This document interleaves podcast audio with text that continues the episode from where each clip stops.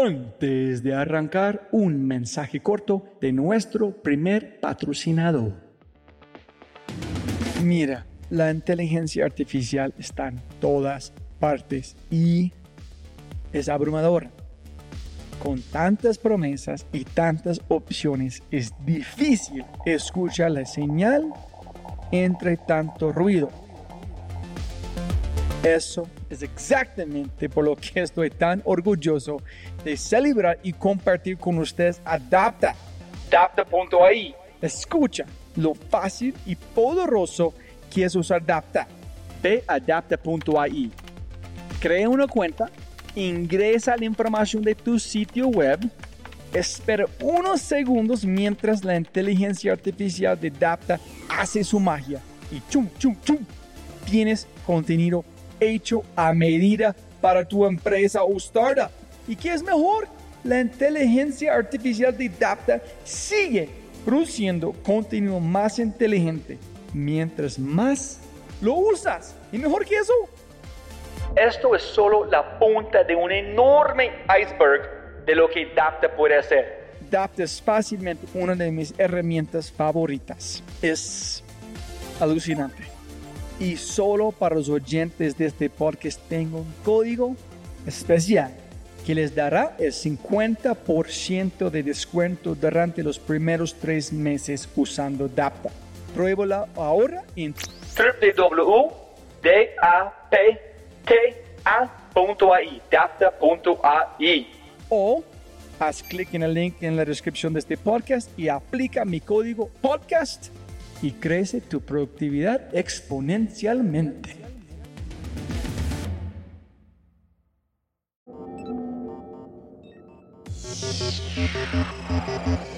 No te obsesiones con definir el proceso desde el inicio. Construye tu proceso con lo que vayas aprendiendo dentro de la ejecución. Enamorarse del proceso. Y el proceso duele. Si tú no puedes hacerle entender a la gente cómo se conecta lo que ellos hacen con el propósito, la gente no va realmente a sentirse parte de no vuelvo a trabajar en una empresa en donde yo no me sienta orgullosa del producto que yo estoy haciendo. La humildad es tu mejor amiga, porque la humildad te va a permitir aprender todo el tiempo.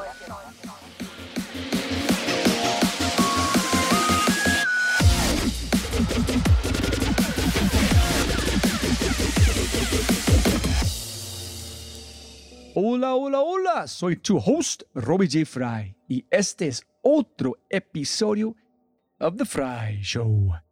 Este podcast es una celebración de personas que no aceptan la vida tal como es. La abrazan, la cambian, la mejoran y dejan su huella en ella. Hoy estamos celebrando a Juliana Aldana, Head of Product de Mercado Pago. Y mira, ella tiene una historia maravillosa. Juliana fue una de las primeras en llegar a Uber Eats llevando la batuta en la expansión por más de 35 ciudades mexicanas y tejiendo una red. Yo cuando yo digo tejiendo tal cual, una red de más de 30 mil restaurantes en solo dos años. Además, creo el primer equipo centralizado de adquisición de restaurantes en el mundo desde México para Colombia, Ecuador, Chile y Costa Rica en si ese no es suficientemente increíble, en Rappi se convirtió en la arquitecta de equipos que redefinieron la forma de atraer comercios, lanzando herramientas que permitieron a los restaurantes unirse a la plataforma sin intermediarios. Porque ¿qué vas a hacer cuando tienes 20 mil leads, 20 mil restaurantes durante pandemia que quieren ser parte de Rappi? Tienes que inventar algo de este nada, ¿no? Entonces, después de liderar la revolución del delivery B2B por seis años, en 2023, Juli decidió navegar hacia nuevos horizontes en el mundo fintech. ¿Y dónde vas a irse después de trabajar con Uber o Rappi y otro unicornio? Vas a irte hasta Mercado Libre, Mercado Pago para América Latina. Su visión, transformar la gestión del producto con estrategias que ponen al producto en el centro del crecimiento. Ok, ok, ok, ok. Esa es la portada del podcast.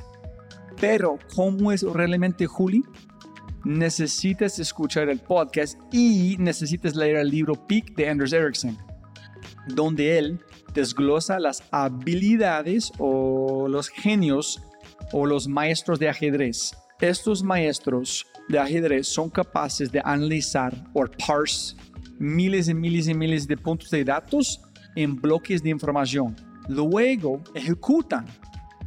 Eso es en lo que Juliana es una maestra, pero con startups enormes y exponenciales. Eso es lo que la hace una de las principales líderes de operaciones en todo LATAM. Eso es lo mejor que puedo explicarte. Solo tienes que escuchar y entenderás la forma que ellos combinan información. Cuando yo grabé, yo no creo que yo entendí la información de verdad. Solamente después cuando estoy editando empecé a decir, uh, hijo de madre, ese es, ese es donde está el valor. Entonces, amo este podcast y me encantó editarlo porque es la historia de dos startups colosales. Una de USA otro de Colombia. Lo que vas a escuchar puede te vuelve la mente. Sin embargo, eso no es lo que quiero que escuches. Quiero que escuches las partes donde Juliana habla sobre oportunidades abiertas para mujeres, cómo construir redes y decisiones de vida. Mi pedido para este podcast, si eres una fundadora o trabajas en una startup, compártelo con otras mujeres. Si eres hombre, compártelo con cualquier mujer que puedes porque hay poder en este podcast. Mucho, mucho poder. Y con ese dicho, te presento episodio 261. Historias de una supermujer adentro de empresas exponenciales. Con una de las top mujeres operando en LATAM. Una mujer que no necesita usar capa porque es obvio que es una heroína.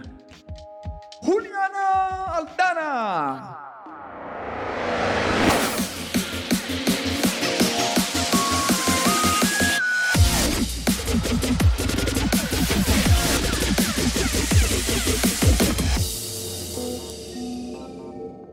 Juli, siempre gana más plata, no más tiempo. Muchas gracias por su tiempo.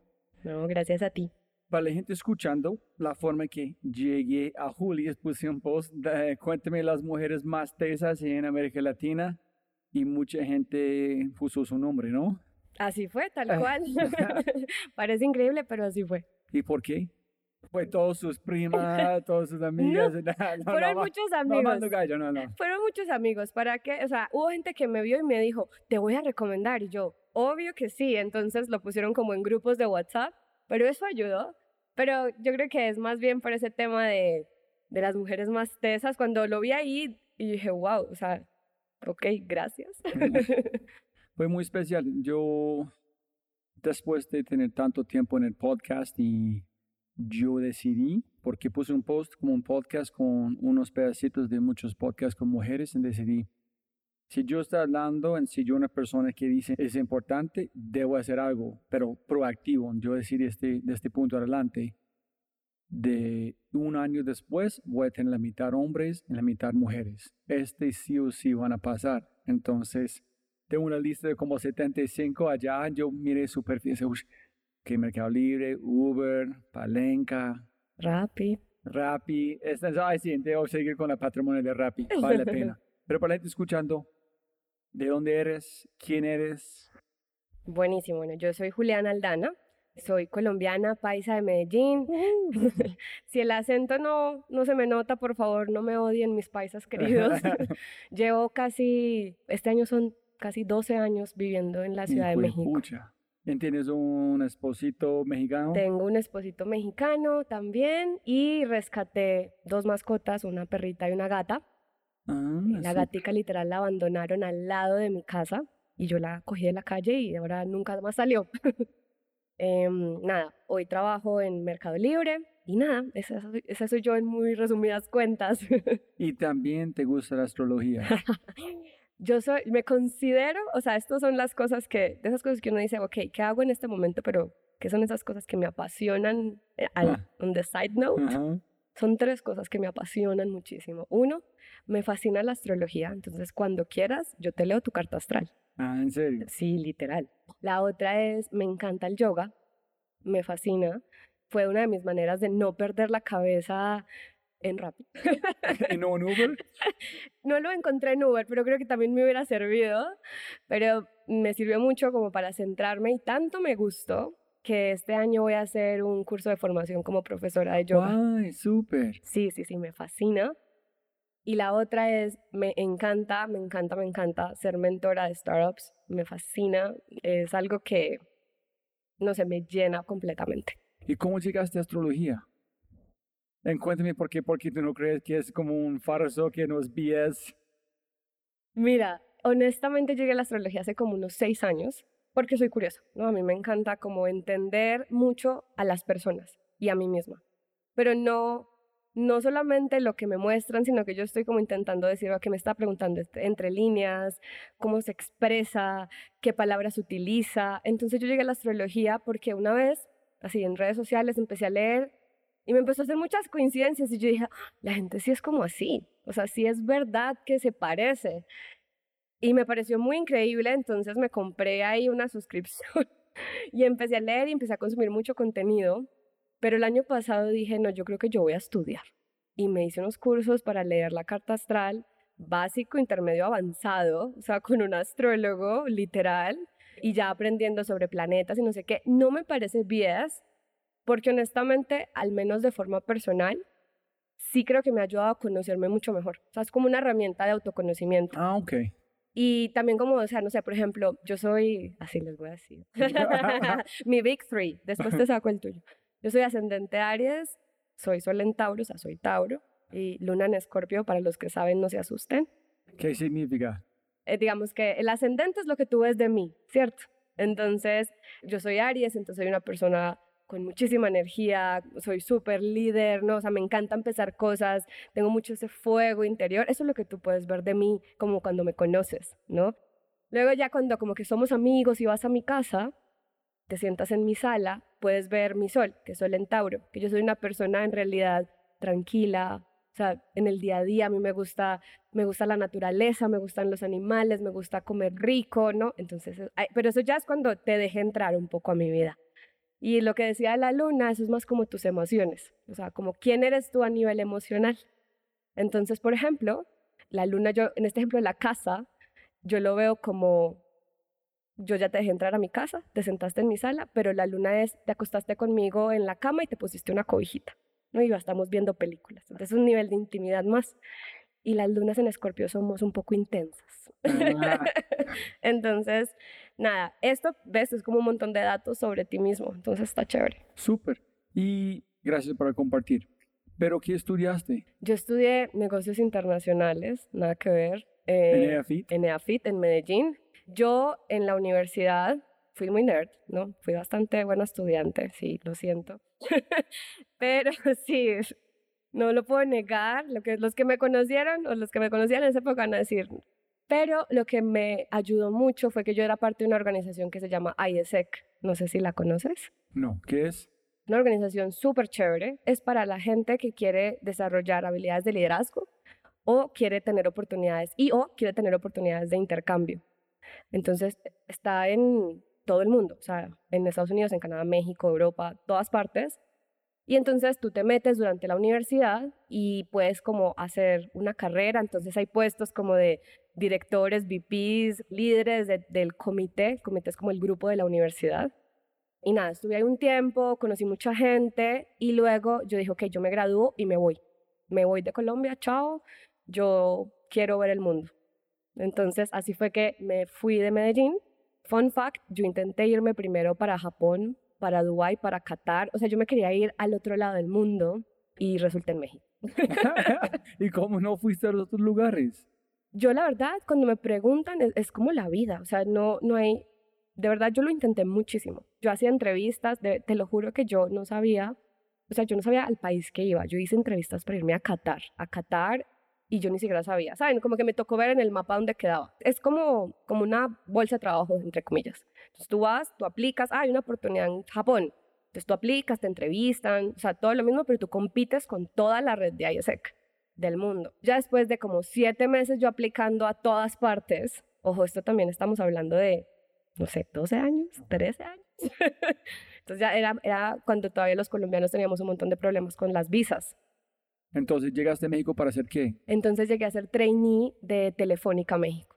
Y entré y como trainee estuvo chévere porque fueron como siete meses en donde te movían de área a área. Entonces yo estuve en marketing, en producto, en comercial, porque yo era como, no sé, la, la niña nueva que era como traída de un programa especial, no que era IESEC, porque hacen convenios con empresas. Entonces me la pasé muy bien. Pero después de los siete meses, lo bueno fue que me ofrecieron trabajo y aparte hicieron mis papeles para que yo pudiera quedarme aquí, en mi residencia. Pero el problema fue que pues ya yo era empleada, ¿no? Y cuando me vi en una empresa de, yo no sé, 20 mil empleados, dije, esto no es para mí. ¿Cómo se llama? Pero en tu LinkedIn tú tienes algo que se llama móvil. Después de eso, todavía ah, ese no he no, llegado es, no ahí. fue un cambio de nombre o No, nada. no, ah, no, ok, ok, ok, todavía no listo. estoy ahí, imagínate. Entonces, en Telefónica me contrataron y ahí fue donde te contaba ahorita que tuve mi primer regreso a, a Colombia, yo le llamo el, el round uno de intento de regreso, no lo conseguí y estuve seis meses en Colombia, en esas literalmente yo dije, bueno, ¿qué pasa si busco entre mis pocos contactos en México una oportunidad? Y literalmente yo le escribí a, a dos empresas que yo conocía y a las dos semanas yo tenía una entrevista y al mes yo ya estaba de regreso a México, ¿Trabajando en dónde? en móvil. ¿Qué Ahí es sí. Móvil? Móvile es una empresa que hasta hace poquito me enteré que también fue unicornio. Y yo dije, ay, qué ¿En cool. serio? Sí, un unicornio en Brasil. Tengo la foto. Te Ah, la puedo mostrar. wow. Sí, súper chévere. Móvile lo que pasa es que es parte de- del grupo Naspers y el grupo Naspers es también dueño de iFood. Entonces, Fabricio Bloisi, que es el CEO de iFood, también era el CEO de Móvile. Entonces, ahí fue donde empezó, digamos, mi incursión en el mundo tech. ¿Cuánto tiempo quedaste en? ¿En Móvile? ¿Móvile? Móvile. Móvile, ok. Tres años y medio. ¿En qué hicieron ellos? Entonces, ellos hacían, en su momento desarrollamos aplicaciones, o sea, apps y web. Acuérdense que esto era un tiempito para empresas. Yo trabajé para, para Telcel, por ejemplo, hicimos eh, aplicaciones para Telcel, hicimos aplicaciones para un gimnasio muy famoso aquí en México que se llama Sports World. Hacíamos aplicaciones también para equipos de fútbol, entonces era como un servicio de desarrollo de apps. Ok, entonces ese es donde yo quiero llevar la conversación. Me encantaría, estoy imaginando, entonces tienes que, tú tienes que ayudarme con estos dos puntos, porque tus, ah, tu fan club y la otra gente dijeron que yo debo entrevistar a vos y que yo quiero escuchar. Yo me encantaría escuchar cualquier historia o historias dentro de cada movimiento en que aprendiste. Sí, yo tenía pensado, porque también yo soy una persona que como que llegó a estas empresas sin muchos contactos. Y una de la parte que a mí, o sea, mis aprendizajes grandes en México, sobre todo en México, es crear una red de contactos es fundamental. Y más como mujer, tener personas que literalmente lo que dice el típico, el típico meme, no sé, motivacional de júntate con mujeres que hablen de tu nombre cuando suenen las oportunidades. Eso, eso yo, lo he vivido. esto. Ah, bueno, yo Más porque estoy el grupo- metida en todas. Más bien el grupo de mujeres este meme. No estás en el grupo de mujeres. Ah, Pero de verdad, para mí, de mis grandes aprendizajes en México y en la vida, bueno, tú tienes que crear una comunidad alrededor tuyo tan fuerte que cuando esa gente vea oportunidades para ti, digan tu nombre. Y no importa porque lo que hablamos ahorita, suele suceder que, no sé, estudiaron en el mismo colegio, o vienen de Harvard o del MIT o tienen tal apellido. Yo no tengo ninguna de esas cosas. Yo lo que tuve fue una capacidad que hoy me la reconozco y digo, cha, o sea, de verdad yo construí una red bien chévere desde IESEC, porque quien me contrató en Uber, quien me refirió en Uber, yo lo conocí por IESEC. Una red tan fuerte que a mí me ha permitido explorar muchísimas oportunidades y me ha traído a donde estoy ahora. Mira, yo estu- cuando estoy practicando con Poncho, él dijo que fue a Silicon Valley en todo el libro de chicos de LinkedIn y otras personas. Y no están allá deambulando, caminando por las calles donde gente pasan. Envía el co-founder de LinkedIn, dice, hey, ¿cómo estás? Mira, tengo su libro, bla. Entonces, él, con una forma, una estrategia muy puntual, fue a un lugar donde aumentar su probabilidad de la gente que van a pasar con una idea, cómo comunicar con ellos para construir su red. ¿Tú hiciste algo similar o hiciste de una forma muy natural o, como, o tú fue muy consciente de construir su red? Eso es un, un buen punto. Creo que yo me di cuenta de la importancia de la red cuando entré a Uber. Antes no. Porque en Uber, te digo que me refiero a alguien de ISEC, pero yo empecé a ver en Uber que el yo no sé, 80-90% de los empleados de Uber en ese momento se conocían. O eran familia, o eran de verdad, así como mi primo, mi cuñado, mi no sé quécito, o sea, o todos venían del ITAM o todos venían de universidades de México. Y dije, wow, esto aquí es un tema importante. Entonces, digamos que yo ahí me di cuenta. Ahora, ¿qué hice yo? Honestamente, alzar la mano. O sea, buscar, yo literalmente busqué, bueno, ¿de qué eventos quiero participar? Ah, pues de estos. ¿Y quién está participando ahorita? Ah, nadie. Pero ¿quién puede conocer a alguien? Ah, esta persona. Hola, lo que pasa es que tú, o sea, literal, yo empecé a hacerlo de una forma natural, pero también como tratando de generar conexiones que eventualmente me fueran a llevar a, a eso. Pero sí la pensé, o sea, sí me di cuenta, yo tengo que dar el primer paso y no me tiene que dar pena. Entonces, eso es otra cosa importante para mí, porque al final creo que una de las principales barreras, y no me voy a meter en el tema de mujeres, que es algo que a mí también me súper apasiona, una de las grandes barreras para las mujeres en el mundo tech de hace unos años era o es justo que pues la mayoría es un mundo de hombres y no es tan sencillo para una mujer decirle a un hombre, oye, dame una oportunidad. Tienes que casi siempre, que eso yo conté con mucha ayuda, sobre todo en Uber y en móvil también, hombres que me abrieron puertas. Y la verdad, eso fue fundamental. Los hombres, para mí, en este tema de la igualdad de género, así como tú estás haciendo el ejercicio, son los llamados a abrir más puertas para las mujeres, porque generalmente es los que están o han estado en posiciones de poder. Yo tuve la ventaja de, como te dije, soy bien como echada para adelante, como que a mí no me da pena las cosas y pude abrir esas puertas por mí misma, pero no es fácil para la mayoría de chicas. En tu, tu red que tú intentaste o que construiste, ¿fue principalmente de mujeres o fue de mezclado? Fue principalmente al comienzo de hombres. Ah, ok. De mujeres, lo que yo empecé a notar es que yo las podía ayudar. Ah, cuando llegaste a un punto, dice que ah, yo puedo jalar. Exactamente. Entonces, por ejemplo, hoy yo empecé en Uber, y no voy a ir por ahí, yo empecé en Uber, en el Women at Uber, ¿no? Entonces empecé a participar, empecé a enterarme, empecé a conocer. En Rappi, yo tuve la iniciativa de crear Women at Rappi, con otras chicas, entonces yo fui la que propuse como vamos a hacer esto, yo hacía como charlas con, no sé, la GM de Brasil, que era muy buena, y entonces invitaba a todas las analistas, a las vendedoras, a chicas muy junior para que vieran que una mujer en embarazo no podía llegar a eso. Yo he sido mentora desde ese momento de muchísimas mujeres. Realmente yo lo que he hecho para las mujeres ha sido mucho de cómo yo puedo facilitarle el camino a ellas, que a mí me ha tocado construir a pico y pala, y mucho sí fue a través más de hombres que, que, me ayudaron en el camino. Entonces, por eso para mí me parece fundamental ese, ese paso de los hombres sobre todo. Ok, súper. Entonces, ¿vale la pena hablar de tres años en Mobile? No. Ok, vamos, aunque entonces estás en Mobile, y después qué? En Mobile me echaron.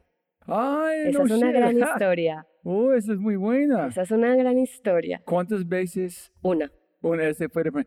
mí como yo he tenido más de como 30 trabajos en casi todos me echaron.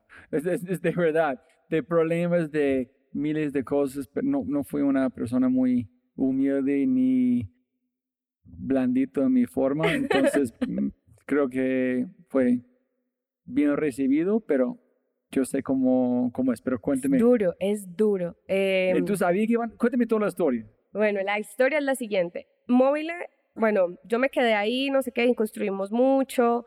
Digamos que en Brasil ellos son grandes, pero ellos son una empresa brasileña, eso no lo dije, es una empresa brasileña, que la unidad de México, pues yo era la empleada, creo que yo fui la número 10, entonces sí dependíamos de Brasil, pero hasta aquí era desde cero casi casi. Los dos primeros años y medio, súper bacano, construir, lanzar, ir a vender. Yo hablé con el hijo de, de Salinas, no, o sea, de verdad, de Carlos Salinas, un man aquí bien poderoso.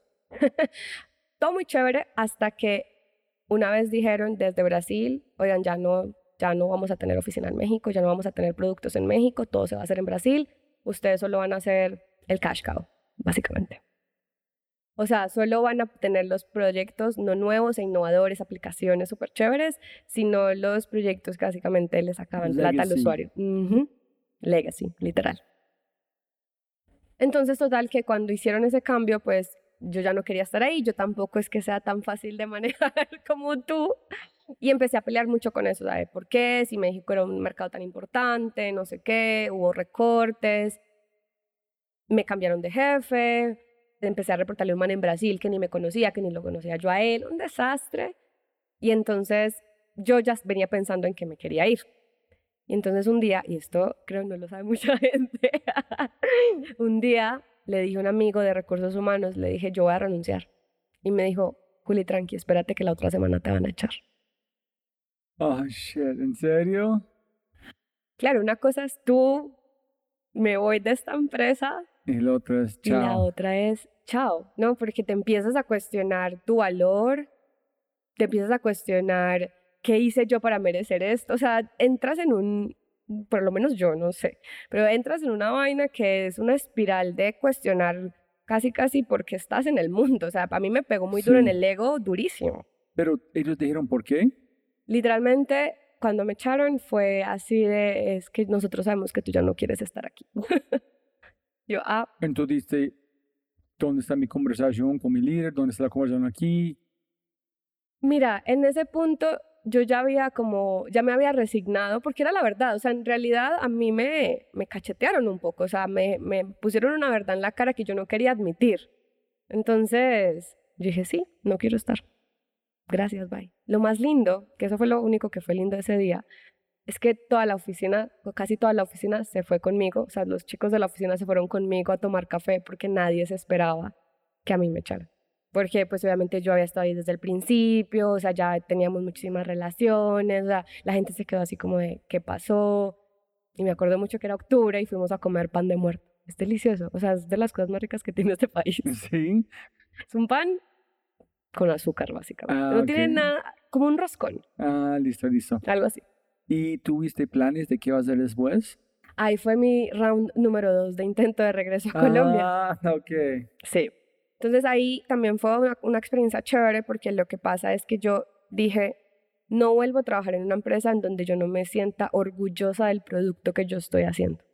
Porque mucho de donde empezó mi, mi shift con móviles, o sea, donde yo ya no quise trabajar ahí, fue cuando dijeron los productos legacy, o sea, de esas suscripciones que te cobraban del saldo del celular y tú ni cuenta te dabas. Bueno, era eso. Entonces, obviamente, pues yo tenía un conflicto horrible porque esto no agregaba valor. Entonces, yo salí de ahí y dije, no vuelvo a trabajar nunca en una empresa donde yo no me sienta orgullosa de lo que están haciendo. Una pregunta ya. Tú nunca has trabajado en una empresa tradicional, ¿no? Pues estos siete, ocho meses en Telefónica. No, pero más de eso no. no, nunca. Y eso es muy importante porque siempre digo, trabajé cinco años en Apple. Fui feliz porque yo estoy vendiendo el mejor producto en el mundo. Y yo entiendo esto, pero tú aplicas, solamente fue menos de estar en el espejo, es algo que tú llevaste contigo sobre el producto. Si yo no estoy feliz, en, en un momento u otro dices, hey, este producto es shit, I don't feel good, ¿tenemos que cambiarlo o no? Tal cual, o sea, yo soy una persona que ama la excelencia, en el sentido de yo necesito sacar algo o trabajar en algo o construir algo de lo que yo diga, sí, eso lo hice yo, o sí, eso, eso lo voy a usar yo. O sea, no puedo yo estar en un equipo de trabajo en donde yo no me sienta completamente orgullosa de estar ahí. Y creo que es una cosa importantísima. Pero miren, producto, cuando tú estás construyendo algo rápido, hay una cosa es que that's not good enough, no está suficientemente buena, pero yo sé en dónde voy, en voy a estar un momento, pero duele mucho. Cada segundo que tengo veo, es verlo, es like, hijo y madre, no más, no más. Ah, es como, no entiendo, de verdad, finalmente puedo respirar porque es donde tú imaginaste pero durante duele mucho. Exacto, pero es una vaina, pero entonces es súper chévere lo que dices, porque una vaina es enamorarse del proceso y el proceso duele, pero lo que yo estoy completamente convencida es, tú tienes esa visión de lo que tiene que ser. Y sí, lo que va saliendo es un poco uh, shitty, ¿no? O sea, I, get Chichipato, Bastante chichipato. El tema es que ahí donde digo shitty y todo, yo me siento orgullosa porque yo sé que eso va camino a. Entonces, no, no, cuando yo hablo de excelencia, es como yo di todo de mí para que esa versión estuviera ahí. No lo dejé a medias. O sea, no, no lo dejé a medias en el sentido de no di todo lo que yo soy para lo que esté ahí. Lo tengo que mejorar. Todo es mejorable en esta vida. Siempre, todo. Pero yo lo voy a poner en cada versión, yo le voy a poner todo lo que yo soy para que salga bien. Y para mí eso es una de las claves para, para que te sientas motivadísimo en todo lo que haces. Por ejemplo, en Rappi, ¿no? Rappi, creo que la mayoría aquí sabemos de lo que estoy hablando, pero no, yo lancé el self-onboarding de restaurantes para Rappi. Self-onboarding era la herramienta para que los restaurantes solitos ingresaran sus datos, su menú, todo, y pudieran hacer su proceso de onboarding. Nosotros les ayudábamos también. Pero la primera versión fue una completa porquería. Pero fue esa, esas ganas de darlo todo lo que nos llevó a una versión que, bueno, ya es una cosa impresionantemente preciosa, pero es como funciona en mi cabeza es, nuevo, uno, yo estoy satisfecha si yo di todo de mí para hacerlo. A mí me come la ansiedad cuando yo digo, pucha, es que yo debí haberlo, yo, yo debí haber hecho más cosas, yo debí no sé qué. Yo, entonces yo trato de no quedarme con las ganas. Si tengo que no parar por three days non-stop y darle y darle, lo voy a hacer porque yo doy todo.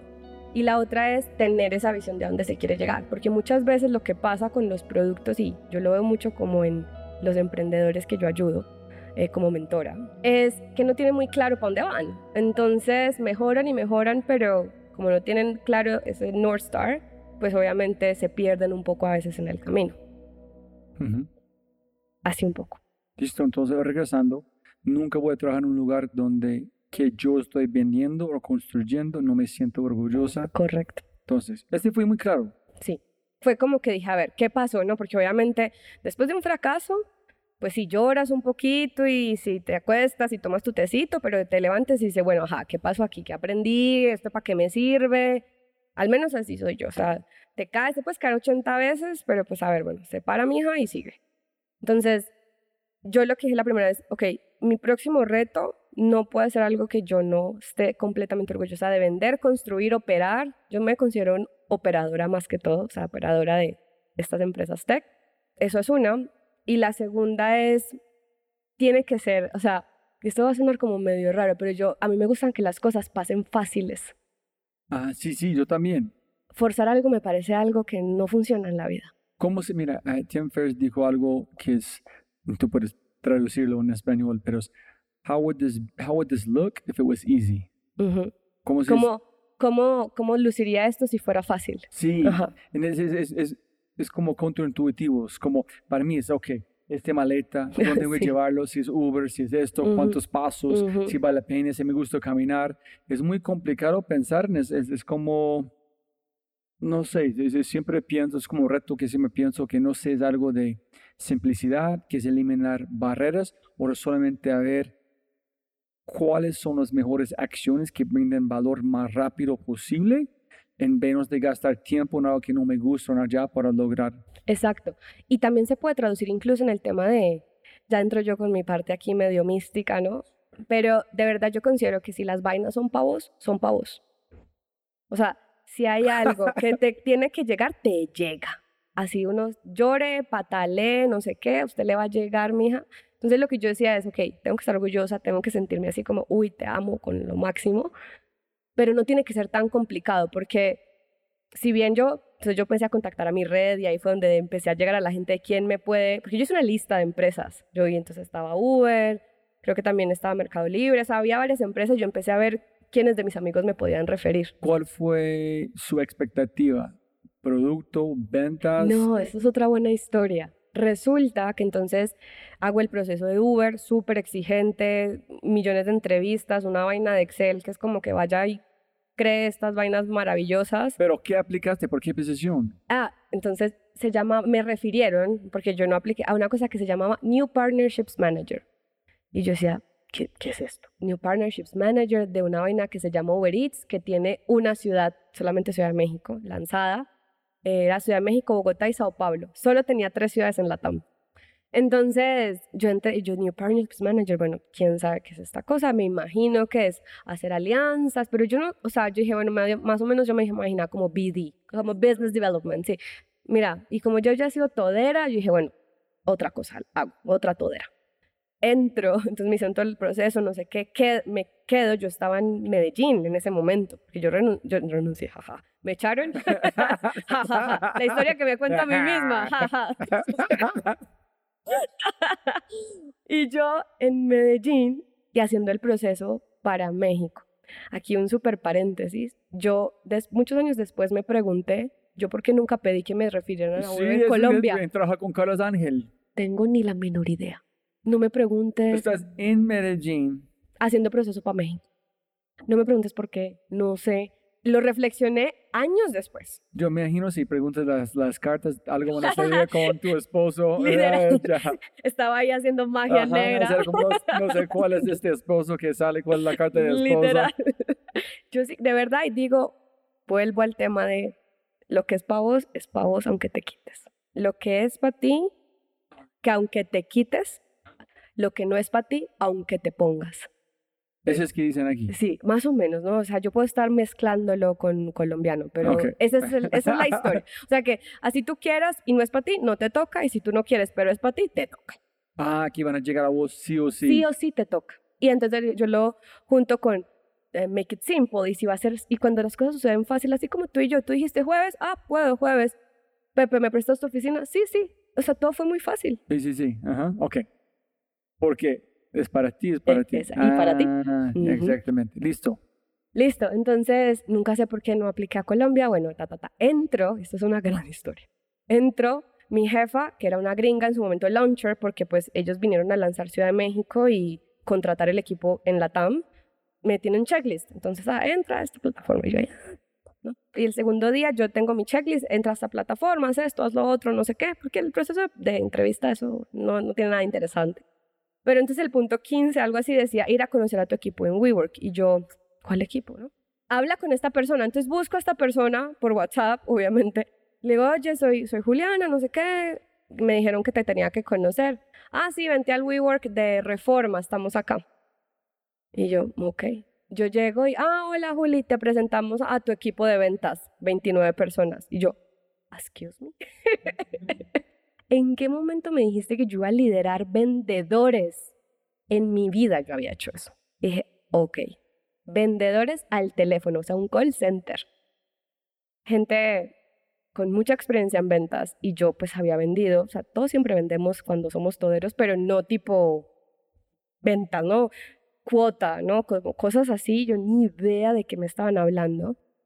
Y ahí comenzó una gran aventura porque me tocó crear un equipo de ventas, aprender de ventas, hacer procesos de ventas y yo jamás en mi vida lo había hecho. Para aparte, un negocio de restaurantes en donde nosotros llamábamos a los restaurantes y nos tocaba decirle, hola, ¿cómo estás? Soy Juliana, es que te llamo del Uber de las comidas, porque no existía, la gente no entendía que era Uber Eats. O sea, le decías Uber Eats y la gente, ¿Uber qué? ¿Cómo? No, yo no pedí ningún taxi, pum, y te tiraban el teléfono. Entonces, eh, fue bien interesante. Aparte, me tocó a mí lanzar más de 30 ciudades. Pero espera, antes de eso, en este pedacito aquí, ¿tú crees que eso fue una fortaleza de Uber, de confiar en gente como vos, en lanzarte al fuego o bautismo de fuego?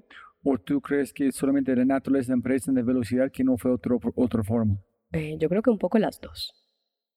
mira, no, ¿qué pasa? No, mira, lo que pasa es que yo creo que, y esto es un, tema que yo tengo con las ventas, tú tienes como dos tipos de perfiles en ventas. Tú tienes el comercial, ¿no? De, oye, vamos a comer y te invito y ta, ta, ta, ¿no? Comercial puro y duro. Y tú tienes personas como yo, que somos las que le ponemos la estructura a las ventas y que podemos escalar un equipo de ventas. Pipe- o sea, pipeline, procesos, CRM, todo lo que viene tras como un sales ops, ¿no? Más o menos. Entonces yo creo que la apuesta fue, pues mira, esta chica parece una persona estructurada, le gira un poquito, vamos a traerla y nada, ni me, nunca me dijeron. Entonces yo creo que más bien fue una apuesta de Uber porque buscaban un perfil más, no tan comercial, ¿sabes? De ven, te invito a comer y te pago la cena, sino más bien alguien que les ayudara a montar la operación comercial de Uber Eats en México. ¿Y cuál fue su rol? ¿Qué tuviste que hacer? ¿Cuál fue la idea? Exactamente. Yo entré entonces de nuevo contexto, yo entré a Uber cuando estaba solo Ciudad de México y Guadalajara y Monterrey tenían 20 días de ser lanzadas, o sea, estaban bebés. Yo tuve que montar un equipo comercial y de onboarding de restaurantes para lanzar nuevas ciudades, es decir, ir a nuevas ciudades y convencer a los restaurantes que se unieran. Nueve, No, 30 ciudades lanzamos, treinta. 30.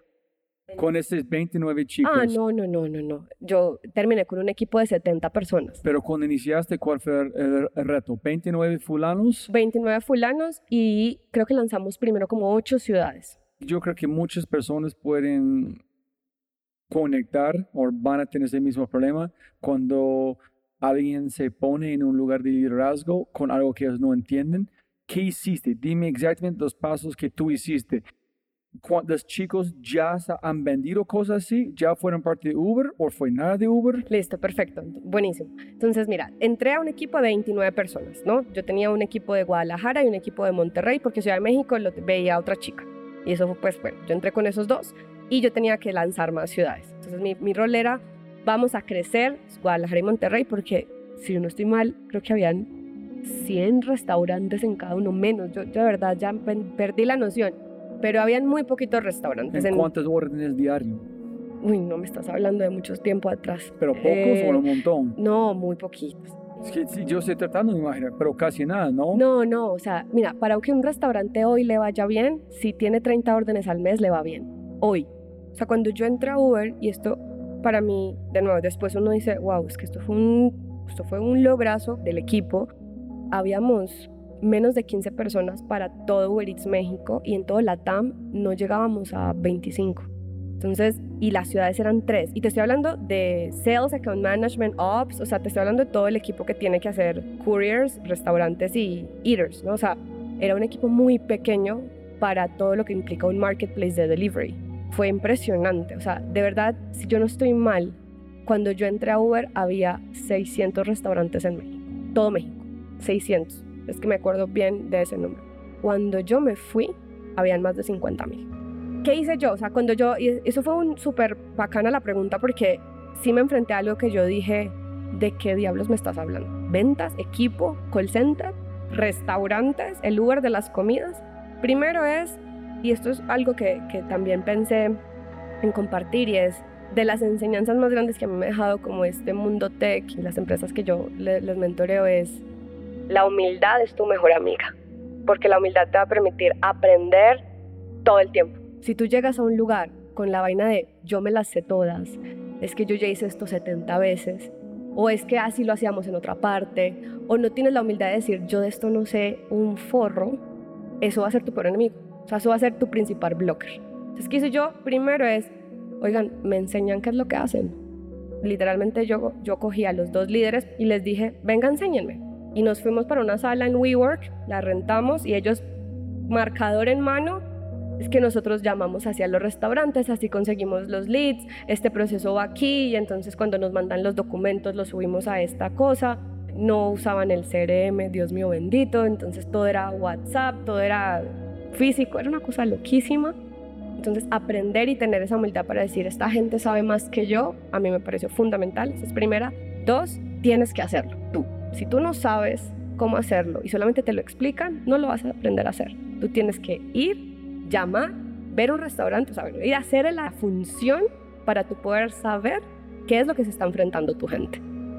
Y me, ahí me tienes. Yo, de los chairs que fui a, a cerrar, yo soy de Cards Junior en Tijuana. Yo fui a cerrar esa cadena. Todo lo del norte, Tijuana, Guadalajara, Monterrey, todo ese grupo lo cerré yo así sentada y dije, wow. Y también en Monterrey, esto lo van a saber los regios, cerré una cadena que se llamaba Jack and Ray. Y a mí en Monterrey me dieron unos buenos golpes porque a mí me decían típica, ¿y cuál es tu jefe? Déjame, yo quiero cerrar con tu jefe. O yo iba con un vendedor y le hablaban a él, ¿no? Al, al chico. Y, ah, no, es que tú, y él siempre, no, no, no, es que ella es la jefa. Y yo, hola, ¿cómo estás? ¿Tú eres la jefa? Claro, porque te imaginas hace 6, 7 años, pues yo era una niña chiquita. me veía como una bebecita, básicamente. Es que eso es lo chévere. Todo me tocó learning by doing. Y fallar una vez, o sea, yo hice muchas cosas hasta llegar a un punto en donde me sentí cómoda con, ok, este es el proceso. Entonces, listo, yo me dejé enseñar por ellos, yo hice las llamadas, yo hice las ventas, yo utilicé, o sea, porque teníamos CRM en, en Uber sí, pero en Rappi sí lo lancé, el CRM. Entonces yo misma utilicé el CRM porque la gente me decía, no, es que eso es muy, ah, esto lo van a hacer todos los de ventas, nadie quiere llenar un CRM. Entonces yo misma lo llené para saber qué tan difícil era. Pero entonces empezamos a intentar un montón de maneras para conseguir leads, porque de nuevo, era un mundo sin delivery. Era un mundo donde no sabía que era Uber Eats. De no llamabas a un restaurantero y te decía, ¿el lugar de qué? No, no, no, yo no quiero un taxi. Y no, no, no, yo no quiero eso, no, no, fraude, pum, y te tiraban el teléfono. Entonces yo lo que empecé a hacer fue iterar, ¿no? Iterar, que me funciona. ¿Qué hicimos? Yo hice desde ventas masivas que le llamábamos, entonces citábamos a muchos restaurantes en un lugar, ¿no? Podría ser un lugar de Uber o un salón y entonces hacíamos ventas masivas, invitábamos a muchos restaurantes que conseguíamos sus datos a través de Facebook. Hola, ¿cómo estás? Te invito a este lugar, el lugar de los restaurantes. Entonces hicimos ventas masivas. Uno, también en una época compramos, cuando lanzábamos ciudades, yo compré paquetes de SMS. Eso nunca tampoco nadie supo. compramos paquetes de SMS y yo los pagaba así, compré eso, no sé qué mandábamos SMS a bases de datos que nos encontrábamos por ahí, oiga, el Uber de las comidas, no sé qué, si, si quiere, responda a este número. Y había gente que respondía. Hicimos también eso. Yo repartí volantes, oye, únete a Uber Eats, yo repartí volantes en Mérida, repartí volantes en Tijuana también, en la calle, o sea, tipo, hola, métete a Uber. Entonces, cuando yo hablo con emprendedores, muchas, ay, es que, ¿qué hiciste para escalar? No sé qué. Uno, dude, itere, vea que le funciona ah, esto me funcionó, next, no funcionó, next, uy, medio funcionó, entonces cómo lo puede hacer mejor y vaya guardando lo que vaya funcionando y luego eso se va a convertir en su proceso. No hay una fórmula mágica. Hay, un, hay una persona muy intensa probando muchas veces hasta que funciona. ¿Y cuál fue unas lecciones que tú aprendiste de ventas que son, si tú vas a decir, ese es que tienes que hacer para ventas, como dos o tres cosas que ustedes implementaron que fue constante? La forma de trabajo con el equipo de ventas es el primero. Entonces, eso incluye dos cosas principales. Uno, el seguimiento. Mi hijo, si usted no está encima del equipo de ventas, no pasa nada. Ay, es que no, no pasa nada. Tiene que estar encima del equipo de ventas. Y la otra es generar un sentido de competencia. Los vendedores les encanta ganar y odian perder. Entonces, poner, saben, como muy público quién va de primeros, quién va de último, decir todos los días en el daily de cinco minutos, ah, bueno, es que Robbie, un restaurante, Juliana, cinco restaurantes. Ah, obviamente. Aquí, ¿quién ha venido más restaurantes? Eh, la forma de trabajo es una, con la competencia y con el seguimiento fundamental. La otra es, y esto es para equipos como jóvenes de ventas, es no te obsesiones con definir el proceso desde el inicio. Construye tu proceso con lo que vayas aprendiendo dentro de la ejecución. Me he topado con muchas startups que dicen, no, es que yo necesito diseñar un proceso y entonces paso uno, paso dos, paso tres. Lo único que vas a hacer es friccionar, lo único que vas a hacer es que la gente se frustre. Lo que tú tienes que hacer es construir tu proceso alrededor de las enseñanzas que la gente tenga de lo que ha aprendido en la ejecución. Entonces, yo por ejemplo tenía varias reuniones a la semana oiga, ¿qué le dijeron ayer? No, pues es que ayer me dijeron que, no sé, no estoy llegando al decisor, o sea, al dueño del restaurante, estoy llegando al, al mesero. Y entonces, ok, pero ¿por qué? Ah, no, es que en la llamada no pregunté por X cosa. O sea, como que construye tu proceso durante la ejecución, sobre todo si es un equipo de ventas joven. Si no es un equipo de ventas joven, para mí sí es fundamental tener un proceso de ventas. Oye, haz esto, no digas esto, haz lo otro, no hagas esto. Si te dice esto, llévatelo por acá, si te dice lo otro, llévatelo por acá, o sea, manejo de objeciones. Lo que trato de decir es, en este segundo punto de, un tip de ventas es, si están en un punto en donde o eres nuevo en el rol, o la empresa es muy pequeña y el equipo de ventas es muy pequeño, no te obsesiones con tener un script súper definido o un proceso súper definido, porque lo que vas a hacer es limitar la creatividad del vendedor. Es más bien, con lo que vaya funcionando, tú lo vas construyendo. Forma de trabajo, proceso de ventas, y la tercera para mí, bueno, que esta es como para todas, pero es una cultura de ventas. Mira, las ventas son 24/7. O sea, tú todo el tiempo estás vendiendo. Y eso te tiene que encantar. Y tienes que poder hacerle saber a tu equipo que eso te encanta. O sea, para mí, y ojo que yo soy, no, yo no soy tan amante de vender. Yo lo que soy amante es de poner como el framework para que eso pase me encanta. Es como que cuando ves eso escalando, yo soy como, uff, me llena de vida.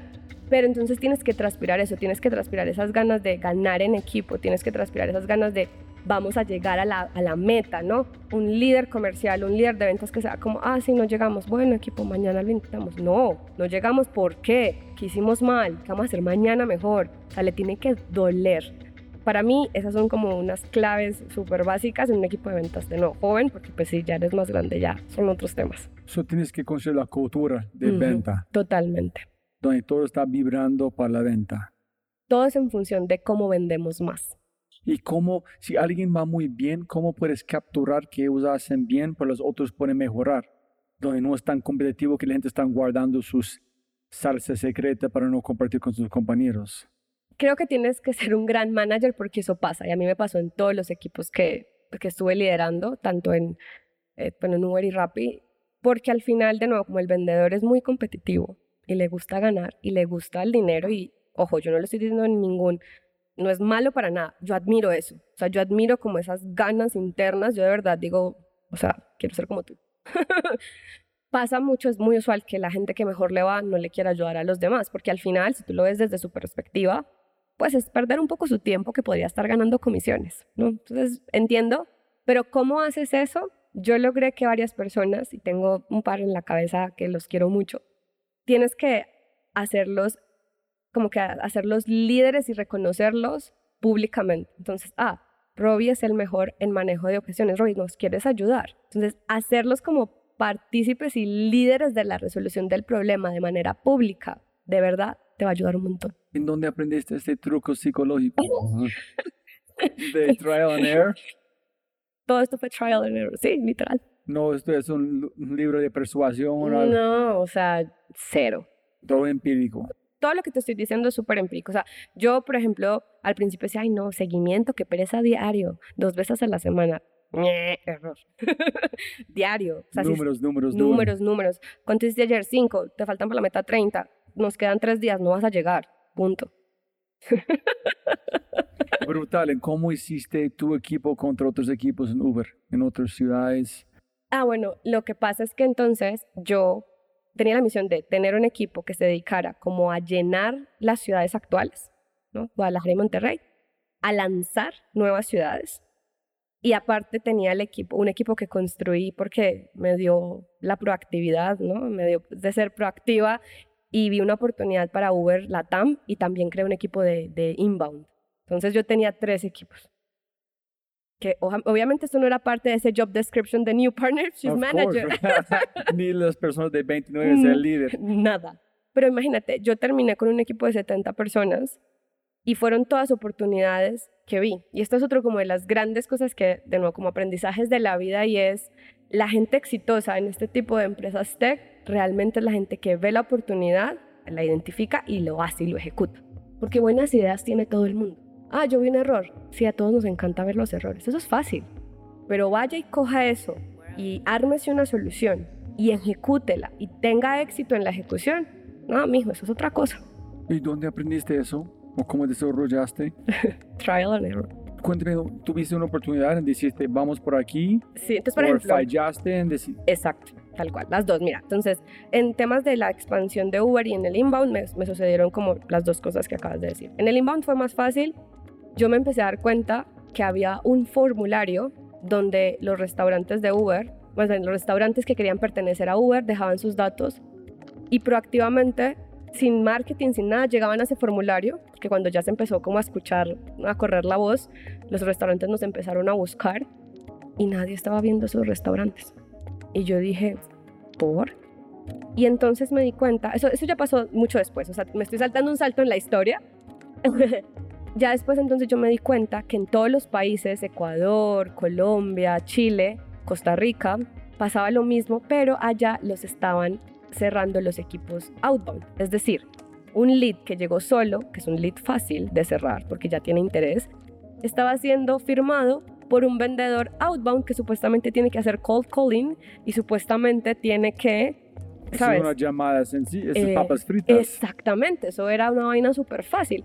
Entonces yo dije, "Mm, ok, ¿qué pasa si yo centralizo la operación y a todo el mundo lo llamo desde México? Entonces yo le voy a ahorrar este costo a los países y voy a hacer que realmente los equipos locales se enfoquen en hacer outbound, que es lo que les estamos pagando.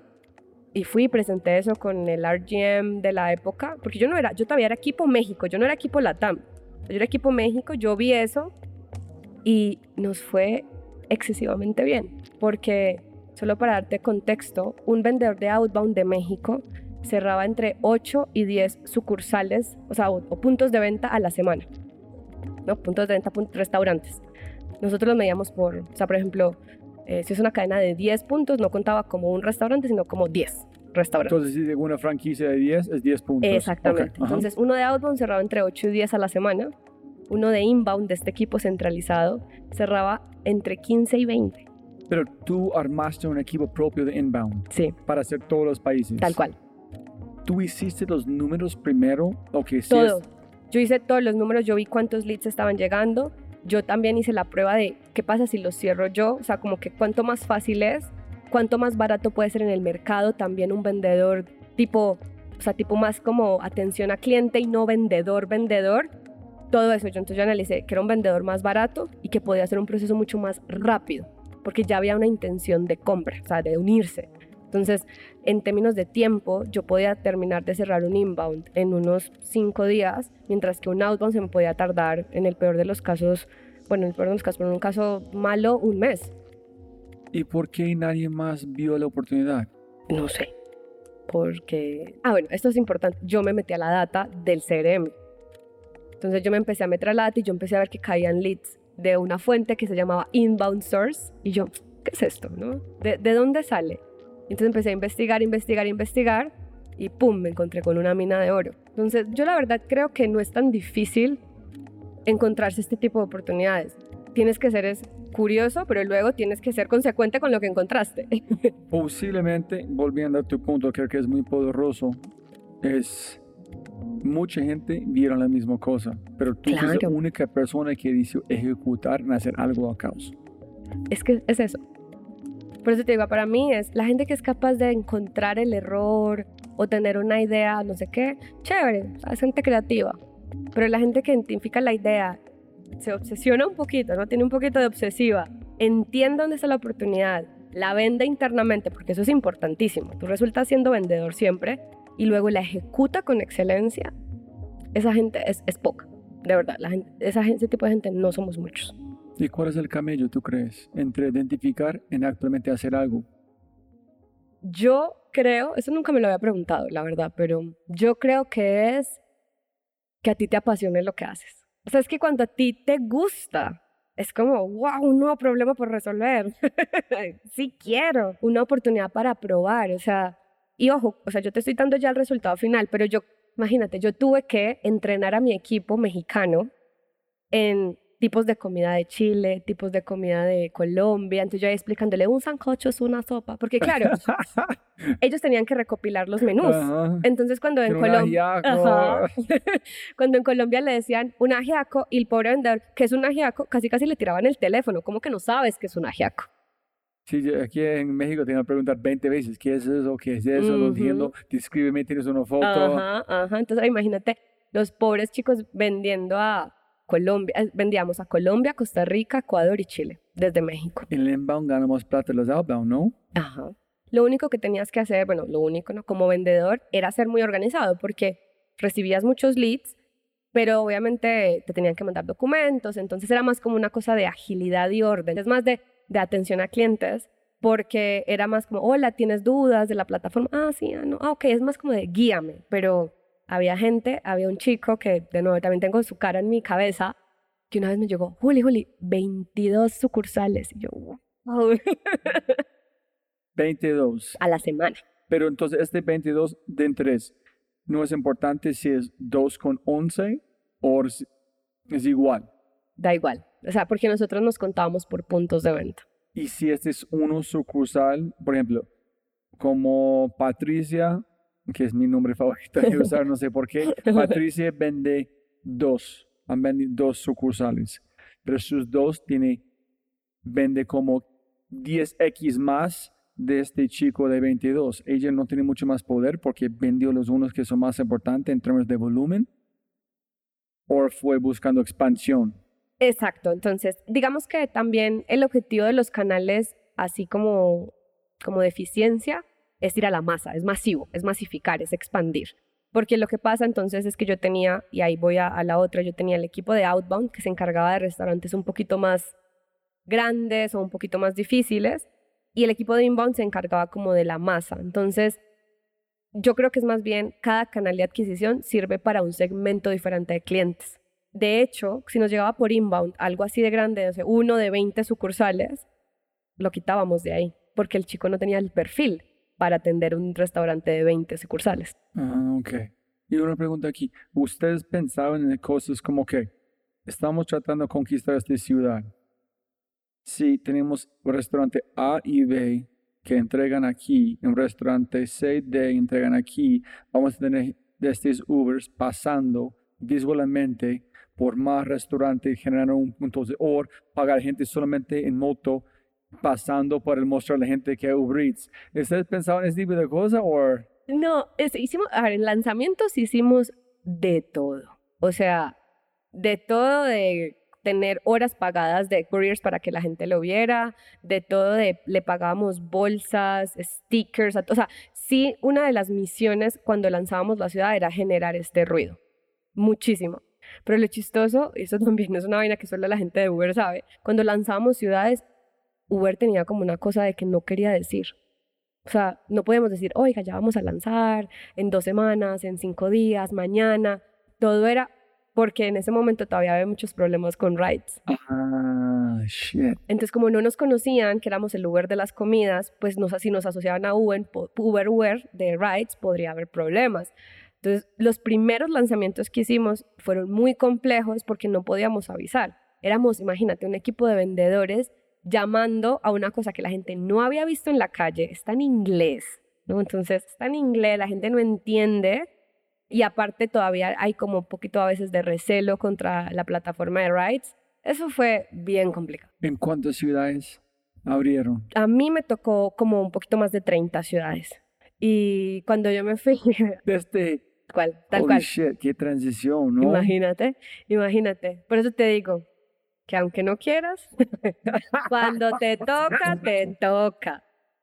Para mí Uber abrió la cabeza en, en las posibilidades del mundo tech, ¿no? Y en las posibilidades que te da de conocer gente increíble, ¿no? De gente inteligentísima. Yo trabajé con gente que yo a veces entraba a las reuniones y decía, pucha, yo creo que yo soy la más tonta de aquí. O sea, yo decía, hijo de madre, tengo que ponerme muy, muy, muy tesa, muy dura para como equiparar, ¿no? O sea, como que yo, eso te motiva un montón, trabajar con gente brutalmente inteligente. Entonces, eso yo lo aprendí ahí. Otra cosa que aprendí fue a ser muy recursiva, ¿no? O sea, si bien éramos parte de Uber, pues la TAM no le importaba, era una realidad. La TAM no éramos nada y la TAM, Uber Eats, menos. O sea, imagínate una empresa global tech con tres ciudades lanzadas, o sea, nos volteaban a ver. Entonces nosotros tuvimos que ser muy recursivos. Yo compré tablets para los restaurantes con mi tarjeta de crédito porque no nos aprobaban la orden de compra.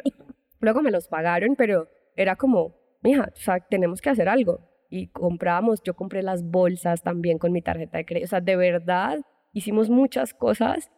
Entonces el mundo tech me enseñó a ser muy recursiva, me enseñó también muchísimo a hacer trial and error, que de verdad para mí es la mejor forma de, de aprender, digamos en general, pero de también aprender a escalar, porque eso fue lo que a mí me tocó, escalar la operación. Y solamente lo pude hacer siendo muy, muy, muy creativa, intentando varias cosas, también entendiendo muy bien los números, ¿no? Porque si no sabes cuánto impacto tuvo, pues te jodas. ¿Y cómo lo ves la parte de escalar? Porque es, tiene todo caos. Estoy imaginando, hablando de mi experiencia con algo pequeño, pero estoy tratando de extrapolar allá. Tienes algo pequeño, I mean, grande para ustedes, pero pequeño el inicio. Uh -huh. 100% caos. Finalmente empieza a tener una velocidad en la que tú tienes que destruirlo o cuando tú estás construyendo, pensar, ok, cuando ese es 10X, ¿qué estoy haciendo hoy que funciona ya? Entonces, ¿cuál fue su proceso de no destruir todo cada vez al lanzar este cero? Sí, buenísima, buenísima pregunta. La primera es priorización absoluta. ¿Qué es, cuáles son tus problemas más grandes? O sea, identifica dónde está tu problema. Porque como tú dices, todo es un problema, todo está mal, todo se está quemando en un momento, ¿no? Pero cuando tú dices, ok, de esto que se me está quemando, ¿qué realmente, qué realmente es lo que yo tengo que solucionar ya para poder ir al próximo paso de mejora? Ahí es donde tú tienes que dedicar mucho tiempo, a entender mucho tiempo, entre comillas, ¿no? O sea, ahí es donde tiene que estar tu enfoque, pues. Una. La otra que yo diría es, ten como muy claros cuáles son como los hilos que mueven el resultado. ¿A qué me refiero? Te doy un ejemplo que a mí me pasó también en Uber y es, nosotros queríamos lanzar 18 ciudades en dos meses. Y yo cometí un error súper grande, que fue que yo no entendí que obviamente para yo poder estar en la fecha que queríamos estar, quien empieza son los restaurantes. O sea, nosotros siempre empezábamos a vender los restaurantes antes de conseguir couriers, antes de conseguir usuarios. Y yo no hice bien, o sea, yo no, yo no tenía identificado qué me movía a mí mi resultado y yo empecé a contratar vendedores muy tarde. ¿Y qué pasó? Que yo retrasé todo. ¿Por qué? Porque yo no pensé que si yo no contrataba a tiempo, yo tampoco pensé en que esta gente se me podía haber ido porque eran nuevos, no entendían el producto, o sea, de nuevo, si tú hace mil años, bueno, mil años, desde unos cinco o seis años, pues pero es que esto en este mundo es así, entonces, y esa anécdota es muy chistosa porque yo contraté a 10 personas y todas me renunciaron en una semana. Porque la gente no estaba acostumbrada a trabajar en tech. Entonces llegaron, yo les dije, hola, bienvenidos a Uber Eats, aquí está tu computador, lo que pasa es que nos tienes que cerrar tantos restaurantes a la semana en tal ciudad. ¿Dónde está mi lista de leads? No, no existe tu lista de leads. Léete esta presentación, este es tu onboarding. Bueno, bye, aquí está tu celular.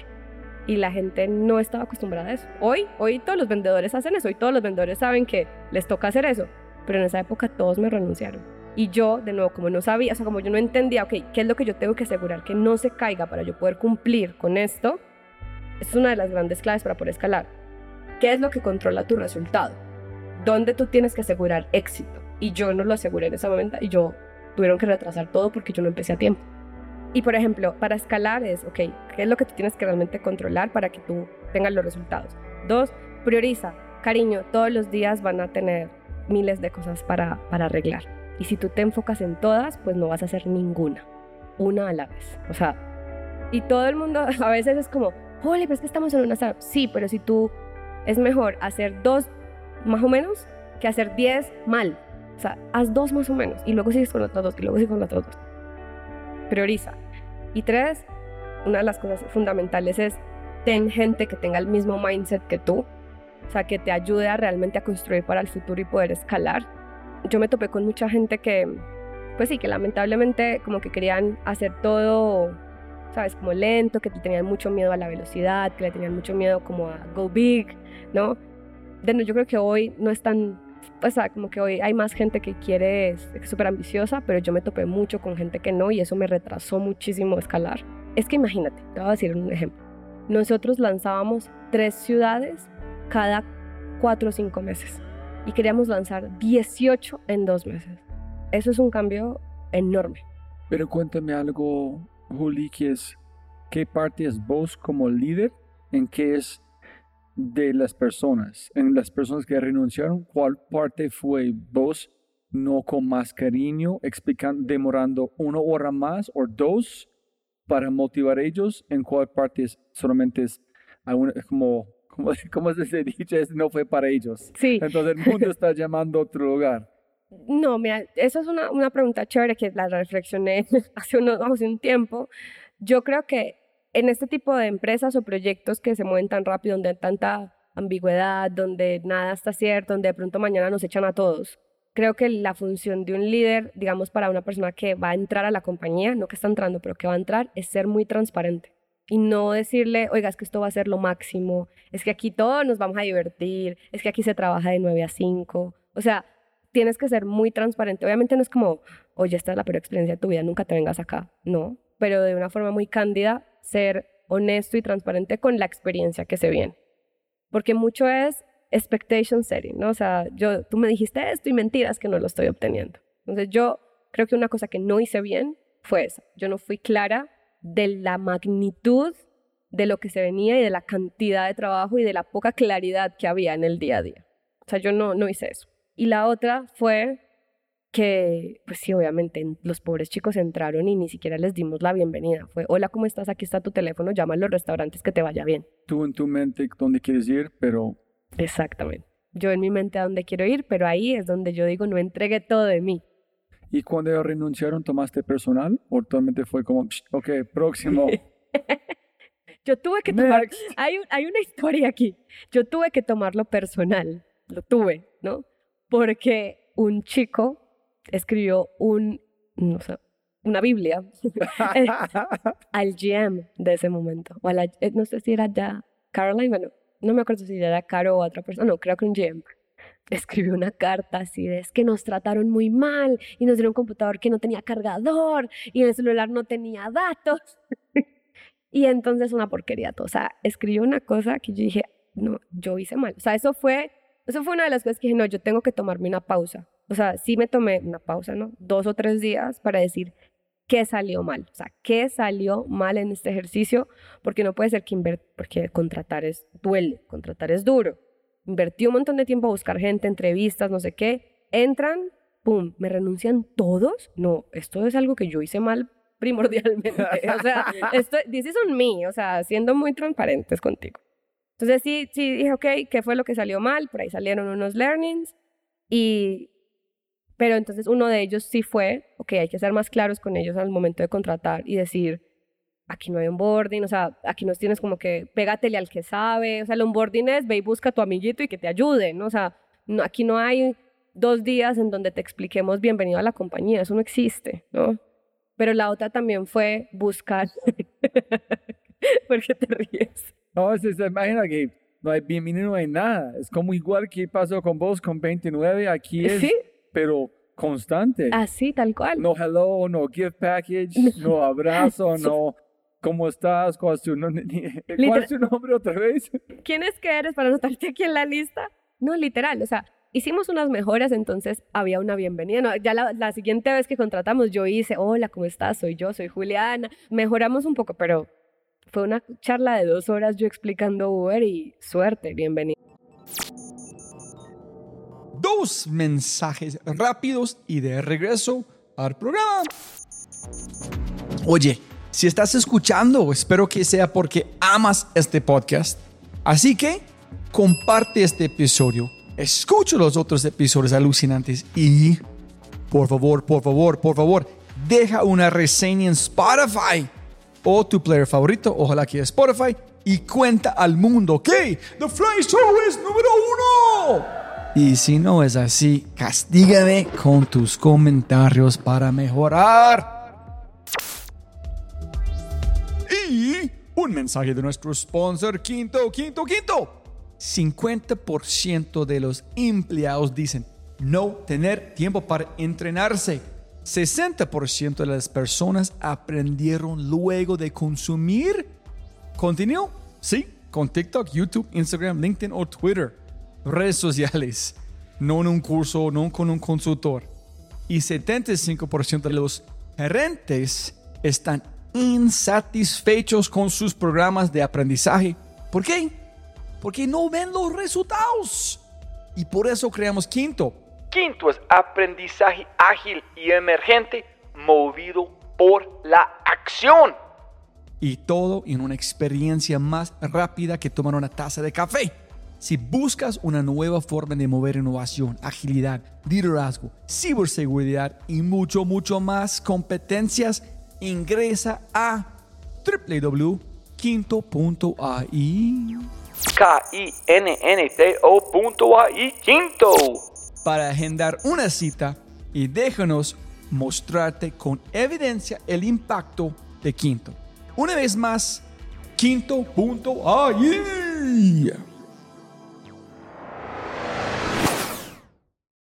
Bienvenido aquí a la selva. Otra pregunta muy importante aquí.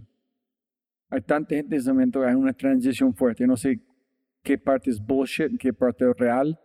En justo platicando con Poncho, fue, ¿qué parte fue Travis de su energía? ¿Qué parte fue la necesidad de una empresa moviendo esta velocidad de verdad, donde no hay otra forma?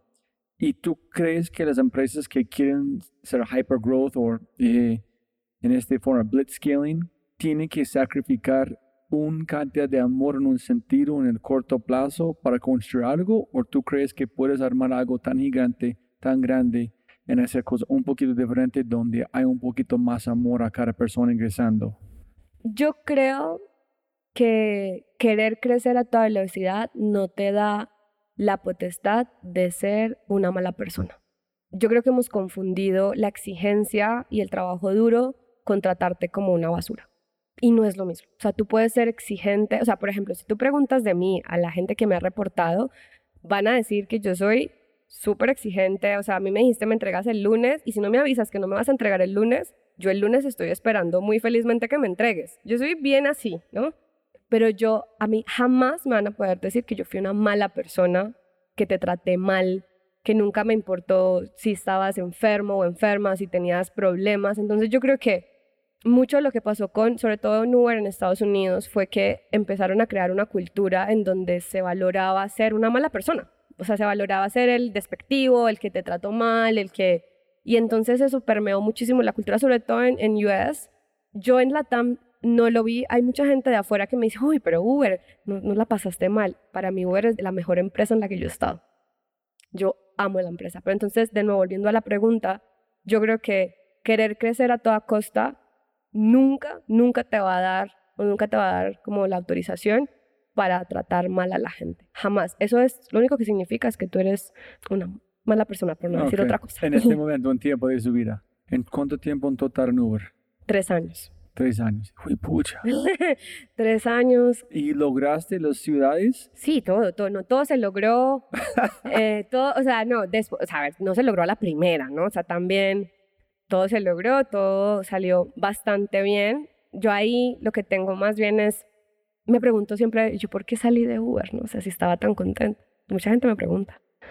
Eh, yo ahí cometí fue un error de carrera. Bueno, un error, no un error, porque yo todo pienso que todo pasa por algo, ¿no? Pero, pero creo que yo ahí, cuando digamos me piden a career advice, ¿no? Yo siempre digo, y eso es algo que aprendí, es no mires tu siguiente paso, mira dos pasos más adelante.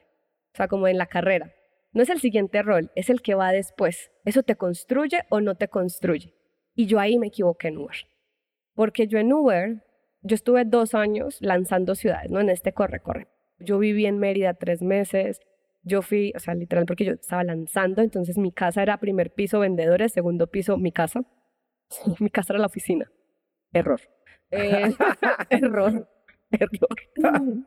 No, no, no, no, no lo hagan amigos, no vayan a hacer un trabajo tan pesado con el equipo de ventas en tu casa, no lo hagan. Tú no, no descansas nunca, siempre estás en la oficina. O sea, tu casa se vuelve la oficina y no tienes como en un ambiente de lanzamiento en donde es todo el tiempo, todo el tiempo, realmente lo haces insostenible. O sea, yo para, digamos, despejarme, me salía de la. Así como ya no los quiero ver. Entonces, traten de mantener un lugar de, sanidad mental, ¿no? Entonces, yo cometí un error de carrera, ¿no? Que fue, yo desde después de dos años, yo dije, ok, quiero otra cosa, ya me aburrí, pues ya mm, me cansé. Y vi una oportunidad interna y creo que la tomé más porque estaba cansada de hacer lo que estaba haciendo y no porque yo realmente pensara que eso era la oportunidad que a mí me, pues que, yo quería hacer. Entonces yo pasé de un rol en México a un rol regional a trabajar con SMBs, entonces yo era Sales Account Management para SMBs. Yo busqué esto pero ya estaba aburrida de lanzar ciudades, quería como bajarle dos rayitas un ratillo y ya se había acabado, o sea, ya íbamos a lanzar así como ciudades demasiado pequeñas, o sea, ya las cool ya habían pasado, ya, o sea, ya habían 40 ciudades lanzadas, o sea, ya, es que cuando yo me, cuando me dio por proactiva y creé esta vaina de inbound, yo realmente como que no pude ayudar en otras cosas porque yo creo, o sea, esto no estaba planeado, entonces como que literalmente me volví una responsabilidad extra de alguien y de hecho es bonito porque fue el primer equipo centralizado de Uber de ventas de todo, de todo el mundo mundial.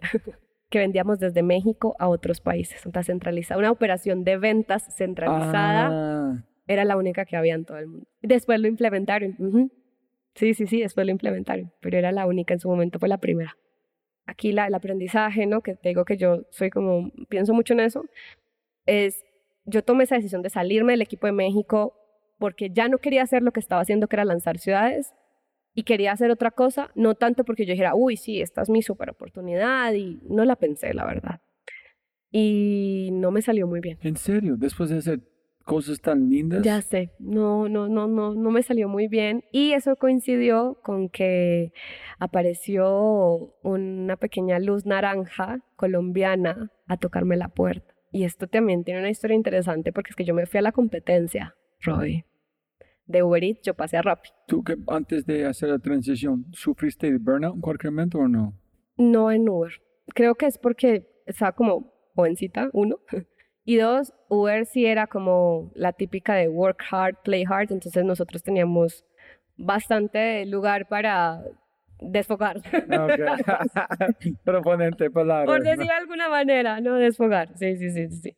O sea, sí estábamos muy cansados. Yo, yo viajaba mucho porque yo tenía que ir a cerrar. O sea, imagínate, yo cerré, entonces volviendo a Cars Jr. del norte y aparte cerré el primer burger. Cerré es firmar, perdón, es que yo sé, deseamos cerrar y me quedé con esa palabra firmé el primer Burger King de México, que estaba en Mérida, porque los teníamos para lanzamiento. Tú escogiste ese lugar, bueno, necesito, ¿quién puede cerrar allá? Necesito viajar, descansar. Necesito vivir tres meses en ese calor.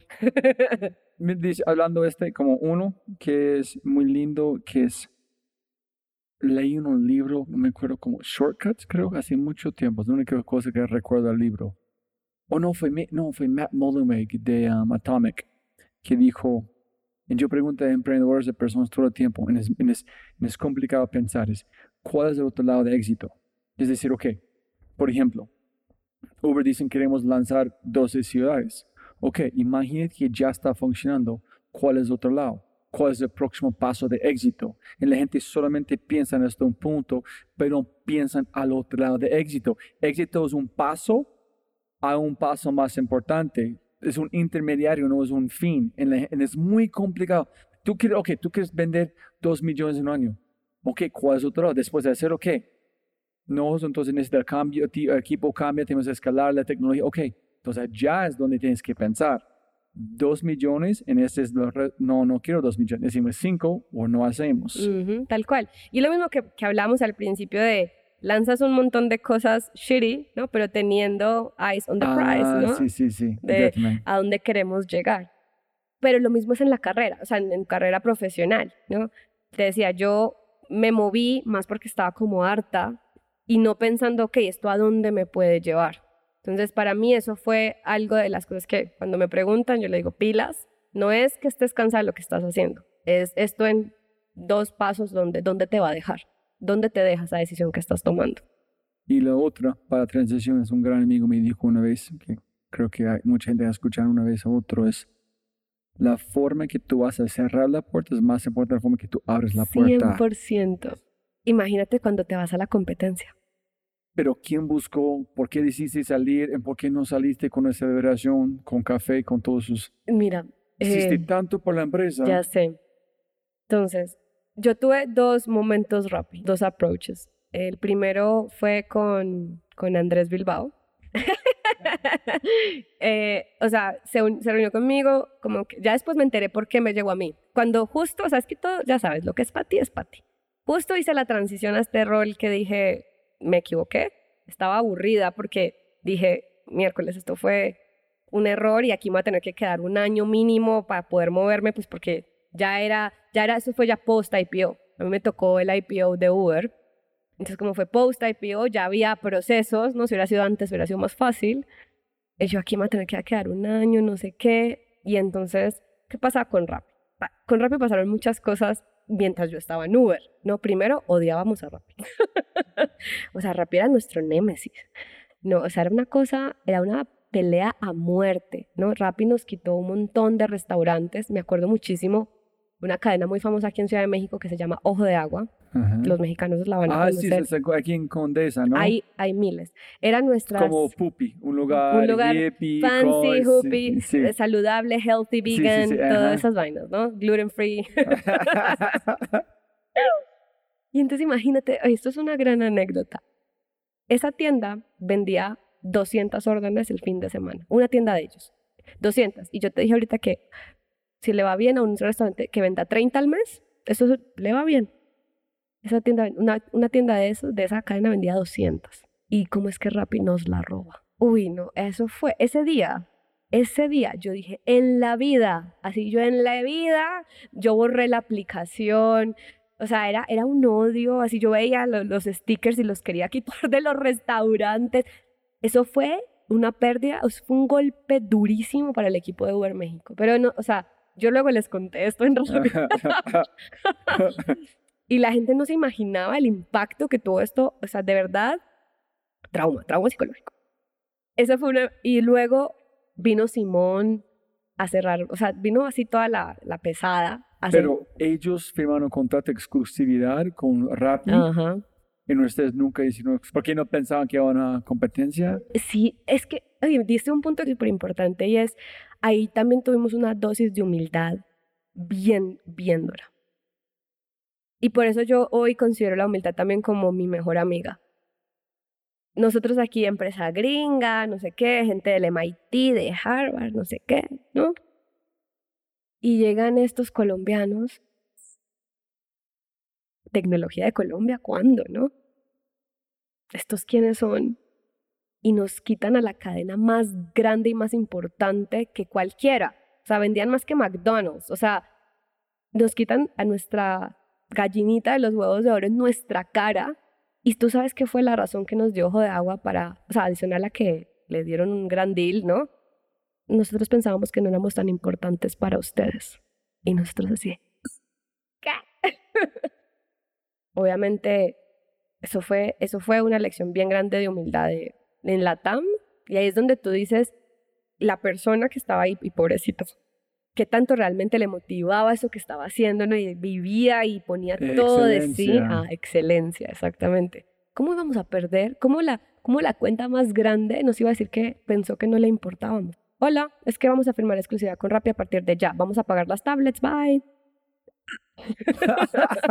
Así, y, así, y todos en la oficina, me acuerdo perfecto, ya eran como, no sé, 6, 7 de la noche, y así, y nosotros, oh my God. Y luego Rappi nos empezó a cerrar un montón de exclusividades, no sé qué. Guerra. Guerra, guerra.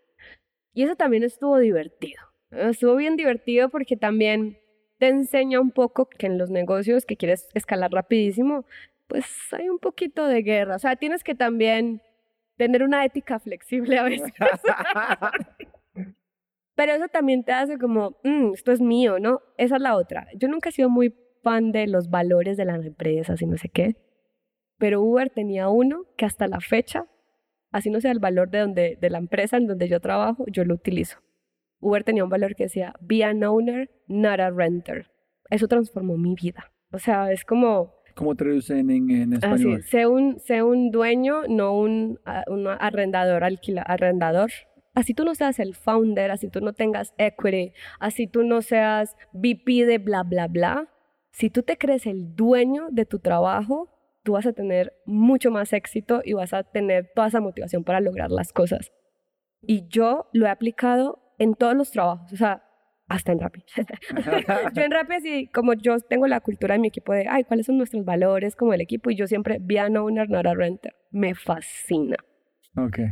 Entonces, está, ¿no estás feliz? A ver, no está feliz y entonces en eso llegó un pequeño eh, bichito naranja, llegó y por primera vez entró a mí y obviamente a mí me pegó lo colombiano, ¿no? O sea, en un punto dije, bueno, pero yo estoy haciendo delivery y Colombia y el único unicornio colombiano y yo, ¿por qué no estoy contribuyendo a eso? Llevo muchos años fuera de mi país, me he querido regresar dos veces y no he podido, maybe esta es la oportunidad, pero me ganó el tema de que eran competencia y no me fui. Eso fue junio de 2019. ¿Y tú platicaste con Andrés? ¿En cuándo? Sí, yo, yo hablé con él, me senté con él y él con su personalidad, ¿no? Así de bien entrón y tú dime, tú dime qué quieres para venirte, qué rol quieres hacer, y yo así de, ¿qué? No me digas eso. Pero pues fue, fue, fue, bien loco, ¿no? Porque pues obviamente yo no, yo digamos que no soy parte de la rosca colombiana, o sea, yo no tengo contactos en Colombia, yo no tengo conocidos de los Andes, ¿no? Yo no tengo conocidos de Cali, o sea, yo al final, digamos que para mí fue una sorpresa que llegaran a mí. Después me enteré de cómo obtuvieron mi nombre, ¿no? No era tan difícil. Pero, pero yo decía, wow, o sea, este man es un teso y aquí viene a abrirme una puerta, lo que te decía, ¿no? Pero ellos están poaching toda la gente de Uber que pueden o no? ¿O buscaste a vos personalmente porque eres colombiano? Poacharon a varias personas porque se, después me enteré que tenían una presentación y había varios nombres de, ah, esta persona está haciendo esto, esta persona está haciendo esto, y yo salía en esa presentación. Tú estás en Uber, no feliz, a platico con Andrés, pero eso no porque es... Pero, ¿por qué entraste en una conversación si estás como en la guerra en la calle con ellos? No, ya, eso, la guerra fue antes, fue, fue Ah, antes en los ah, lanzamientos. ok, ok. Ya, eso, yo me, Ah, me- mezclé So, aquí ya tiempos. están, sí, estamos, ok. ya, ya estaba en el otro rol que era regional, entonces de hecho pues yo ya no Ah, veía ok, ajá. México, o sea, ya estaba como muy lejos de la guerra del día a día. No, no, si hubiera estado en la guerra, no, ni, no, no había manera, no había manera. Esto es importante, Rappi hizo que en ese momento Uber cambiara de estrategia y nos fuimos a cerrar exclusividades. Y nos fuimos a tratar de romperle sus exclusividades. Y yo rompí un par. y upsi. y después sí, hola, aquí estoy. ¿Y me volviste a romperlo otra vez? No, ya, ya, ya, ya era un rol otra vez regional, entonces dije, ese no, ya chico no. más. Entonces, bueno, esa fue la, eso fue junio del 2019 y en noviembre del 2019 yo dije como, o sea, volví a hablar y volví a hablar fue con Alejo Galvis. Yo todo el mundo le pregunto, a mí me dicen, ¿quién te llevó a Rappi? Y yo digo, Alejo Galvis. Y el man me convenció del sueño colombiano. Y eso fue más grande de mi miedo de salirme de la, a la competencia. Porque obviamente lo que tú dices, ¿no? O sea, yo hice un gran trabajo, yo amaba esa empresa con, o sea, muchísimo. Eh, estaba muy orgullosa de lo que había conseguido, tenía amigos, ¿no? O sea, tengo acciones, ¿no? O sea, todo. Y no quería salir por la puerta de atrás, pero salí por la puerta de atrás. Digamos que eso también fue un momento duro de mi vida. Creo que fue más duro que lo que me hubieran echado, la verdad. Porque al final sí hubo gente que me dejó de hablar por eso. Y se habló mucho, o sea, gente que gente de Uber que era mi amiga, que supuestamente, pues no sé qué, me empezaron a superjuzgar y no, es que se rap y no sé qué, y la, la, la, ¿no? Y fue muy duro para mí, muy duro para mí porque lo que tú decías, o sea, yo traté de dejar las grandes relaciones bien, o sea, gente que me conocía, yo le avisé un día antes, obviamente, no así con mucha anticipación. Les dije, me voy a ir a Rappi, la gente sí fue así como, como, ¿por qué? No sé qué. O sea, fue un show horrible. Y ellos todavía, digamos, tenemos una buena relación, pero mucha gente que, digamos, no me conocía tanto, me dejó de hablar. ¿Pero por qué? ¿Qué hiciste? ¿O solamente fue...? Nada, Ah, por irme a entonces, Rappi, por irme a Rappi. ¿No hiciste nada mal? No, yo no hice nada. O sea, yo literalmente lo que hice fue tomar una oportunidad que era muy buena para mi vida y trabajar en la empresa más grande a nivel tech, a nivel aspiración, a nivel sueños colombiana. O sea, yo al final les dije, yo me están juzgando por una cosa que ustedes ni siquiera van a poder vivir. o sea, envidia, o sea, no, o sea, perdón. Pero, pero me costó mucho llegar a esa conclusión. Yo pasé, mis primeros meses en Rappi fueron mucho de, tomé una decisión, buena decisión, mala decisión. Fueron, fueron duros porque sí, de nuevo, dejar algo y salir por la puerta de atrás cuando lo único que hiciste fue pensar en una buena oportunidad para ti. Entonces, ¿cuál fue su rol que tú escogiste en Rappi? Entonces, en Rappi yo hice un poco también de todo, pero yo entré como eh, Head of Sales, ¿no? Yo era directora de ventas de restaurantes para Latam. Otra, como misma cosa, volviendo a su rol principal, pero LATAM. Latam, exactamente. Entonces, pero terminé en otra vaina. O sea, mismo que en Uber, yo fui construyendo mi rol. Y eso es otra de las lecciones importantes. Ver oportunidades, de nuevo, eh, ve la oportunidad, identifícala, la data, venta interna, ejecútala. Eso te va a permitir construir el rol que tú quieres. Porque yo la verdad entré a ventas, pero yo no quería ya hacer tantas ventas, yo quería hacer más como, como procesos comerciales, ¿no? O sea, lo que yo te decía, poner esa estructura para. Dame, quiero una, dame una mentoría. Tengo una muchacha en nuestro equipo que es brillante como embajadora de felicidad por clientes. Es increíble. En yo ella creciendo, yo, puedo imaginar en el futuro ella con su propio equipo. Y estamos moviendo este a video para hacer como snippets, en empezar como poner, estamos buscando a alguien de content para empezar a producir todo. Y ella dice, hey, Robin, pásame el video y yo lo hago. Y yo quiero es que es, no, mejorar B2B en otras cosas. Yo no sé, ella está diciendo que quieren otro rol. Si tú fuiste súper en ventas, porque alguien van a permitirte salir. Digamos que a responder tu pregunta, pero no es mi mismo caso. Yo siento que a la gente joven, a la gente joven hay que guiarla mucho y decirle muy claramente para qué es buena.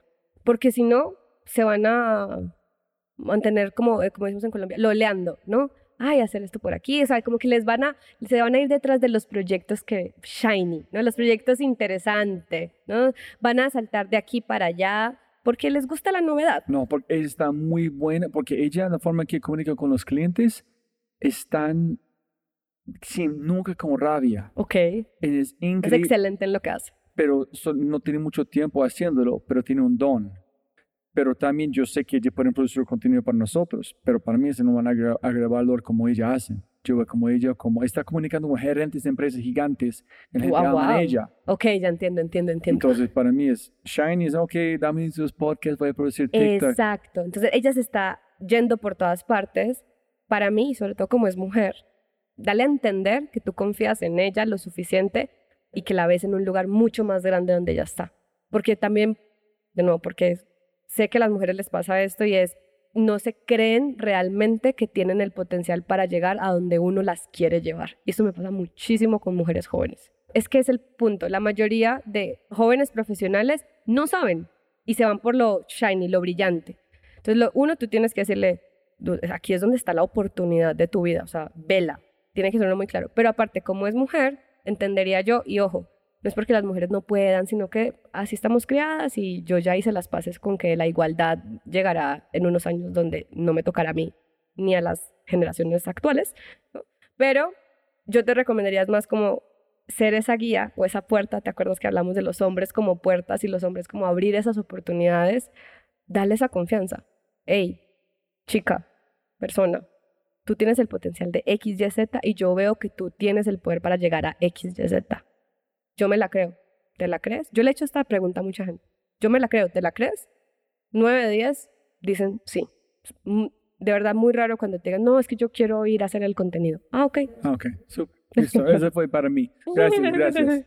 Entonces, listo. Entonces, en mi caso, lo que pasa es que mi skill set es cómo yo hago procesos, estructuras, frameworks ah, para ventas. Sí, sí. Para instalar la infraestructura que es puede escalar sin voz, y instalar otro sistema de operaciones. Exacto. Ah, sí. Entonces. Pero no había escuchado todo este podcast. No. Esta operación no me gusta vender, me gusta operar. Exacto. Yo soy, yo soy una operadora. Entonces, para mí, digamos, fue literalmente yo dije, ok, yo entro a Rappi a mi oportunidad de los sueños, a la empresa que yo admiro y que estoy orgullosa de estar, a un rol que me exigía muchas cosas, porque literalmente yo entré, estaba mi jefe, estaba Simón. Entonces yo estaba muy cerca, yo lo que hice fue que entro a este rol, no me encanta, yo como me construyo mi rol. Y ahí empecé a hacer muchas cosas, empecé a quedar con el trabajo de otras personas, lo absorbí yo, creé la herramienta self-onboarding, identifiqué también que los restaurantes los estábamos perdiendo y me inventé un área.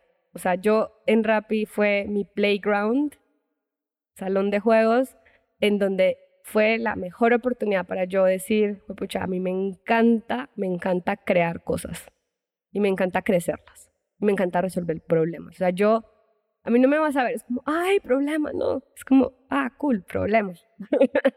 y yo le estoy muy agradecida a Rappi, muchísimo. ¿Cuánto tiempo en Rappi? Dos años y medio. ¿Cuál, cuando ingresaste, cuál fue la diferencia principal entre culturas? toda, y creo que fue mi principal shock.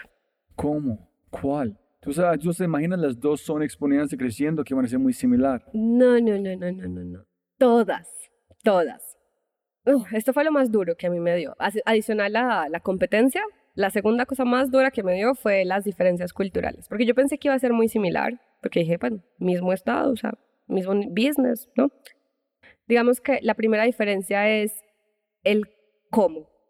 Uber se ocupaba mucho por hacerlo con una calidad de ejecución muy alta. Entonces, Rappi era más de la velocidad. Entonces, vamos a salir y luego vemos esa vaina, cómo la arreglamos, cómo la arreglamos, cómo la arreglamos. Entonces, Uber se tardaba un poco más, pero pues los entregables eran mucho más buenos. Rappi era mucho más innovador y se, it's better done than perfect, ¿no? Es mejor hecho que perfecto. Ese era el principal, digamos, punto. La otra, que esta era la, que la diferencia que a mí más me gustaba, pero a favor de Rappi, era la pasión de la gente. No he conocido a una gente más apasionada por la empresa que la gente en Rappi. O sea, es una cosa que, o sea, básicamente se tatúan el coso, el bigote aquí en la frente, así, así o sea, viven, transpiran Rappi y eso hace que la gente se siente tan perteneciente a, a Rappi, se siente tan orgullosa de estar ahí, que básicamente la gente hace lo imposible. Es, es, es bien loco. En Uber, gente brillante, gente práctica, gente con miles de estudios, sí, apasionada por su trabajo, nos gustaba, nos divertíamos, pero aquí era una vaina de esto, esto es lo que yo soy. Es diferente de ser dueño en Renter, este es entonces hay otro nivel, yo soy. Es como...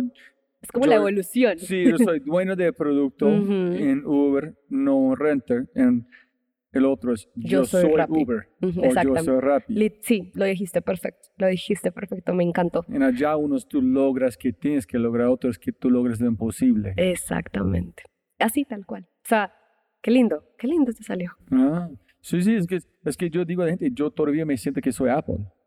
Este como, en este es como mi métrica que yo quiero para nuestra empresa. Es que cualquier persona que van a pertenecer a nuestra empresa cuando salen se siente que es quinto. Este para mí, si la gente todavía se siente que son parte de esta empresa y si esta es cultura, cuando tú no puedes separar el ser de la empresa, tal cual. pasar en valores, en felicidad, no obviamente en pesadillas. Tal cual, tal cual, tal cual. Entonces, la gente, mira, puede no ser toda la más brillante, pero es la que más le echa ganas, la que más está apasionada, la que lo va a hacer porque lo va a hacer y lo va a hacer mejor, solo porque lo vive. De verdad es, bien lindo. Mira, creo que lo que más aprendí en Rappi, y esto es muy personal, y es poder hablarle a cualquiera. O sea, en Rappi todo el tiempo te echan al agua en las reuniones. O sea, te echan al agua quiere decir, es como, ah, Robbie, ¿por qué no hiciste tal cosa? Y tú, ah, ah, ah sí, no sé qué. Ah, Robbie, para dentro de dos semanas tenés que lanzar esto. Y es como dos semanas, o sea, eso tarda cinco meses, ¿no? Entonces, para mí esta vaina de creérmela y poder comunicarlo a cualquier audiencia, eso para mí, para mí de forma personal es una de las grandes cosas que yo me llevé de Rappi. Mira, yo en Uber era, para, para hacértelo así como muy franca, yo en Uber era colombiana, de una universidad que sí en Colombia es buena, pero pues aquí es random, ¿no? Aquí, o de una universidad random. Yo no tengo maestría. Allá todo el mundo tenía MBA. Soy mujer, soy negrita morenita, ¿no? O sea, yo era minoría por donde tú lo vieras. Entonces, sí había mucho de, de no sentirme igual a todos y yo no me sentía como tan libre ni tan fomentada a dar mi palabra. ¿En serio? Pero los Estados Unidos es lleno con gente diferente. Pero, pero llegué a Rappi y me obligaron. Ah, no. Ok, uno es que sentirte que tienes una silla a la mesa, otro es que obligarte a sentarte en la mesa. Exacto, exacto. Eso es muy poderoso, ¿no? Súper poderoso. Eso, o sea, lo último que has dicho me encantó. Es, eh, a mí en Uber, yo estaba intentando tener mi silla en la mesa, entonces yo estaba como detrásito, ¿sabes? De la silla, así, hola, ¿cómo están? Véanme, ¿no? Aquí fue, ah, mi hija quería una silla, aquí está, siéntese pues y hable. Eso fue bien duro, pues porque es un ambiente exigente, es un ambiente donde se mueven rápido las cosas, entonces te hacen preguntas de usted por qué no hizo estas vainas, habíamos quedado, no sé qué, entonces a eso a mí me, me fortaleció mucho en esta capacidad de sentirme dueña de las cosas, pero en el sentido de, de mis errores, de mis logros, de lo que hice bien, o sea, de todo, y yo tener esa capacidad de decir, sí o no, porque tengo la silla en la mesa. Bonito, ¿no? Sí, me encantó. Eso es uno. El otro grande aprendizaje que lo traje a Mercado Libre es, mi equipo era el equipo más diverso del equipo de restaurantes. ¿En qué sentido? En que había más mujeres que en el resto del equipo. En que había eh, personas de la comunidad LGBTIQ más. Era el único. La mayoría de los demás equipos eran liderados por hombres, con la mayoría hombres. Ahí es donde yo digo, si hace la diferencia tener una líder mujer, porque una líder mujer va a atraer más mujeres. Yo lo había leído en libros, Lenin, ¿no? todas estas vainas, pero ahí lo viví. Sí, definitivamente mi equipo se volvió un lugar seguro para las mujeres y como para la gente que apoyaba, o apoyaba no, que era parte como esta diversidad. Y hoy, en Mercado Libre, la mayoría de mi equipo son mujeres.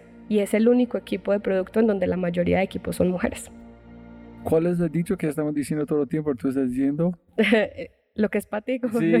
aunque te quites. Ajá, Ujú. que es para ti. Entonces, necesito más mujeres. Aquí Claro, son. claro, claro. Es que ahí tú le abres, ahí es lo que te decía, a mí me abrieron la puerta muchos hombres, pero todo este camino, mi misión ha sido, venga, abramos la puerta a las mujeres, porque va a ser mucho más fácil incluso para ellas conectar. Entonces, cuénteme una historia súper chévere antes de mover al mercado libre, llegar a las últimas preguntas. ya sé.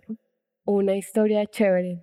Mm, Contamos muchos de, muchas de Ajá. Uber. Sí, no, pues es que en Rappi tengo miles. A ver, no, por ejemplo, es que la verdad yo he tenido como más, como no, no son nuevas lecciones, son un poco confirmaciones de las que tuve en Uber.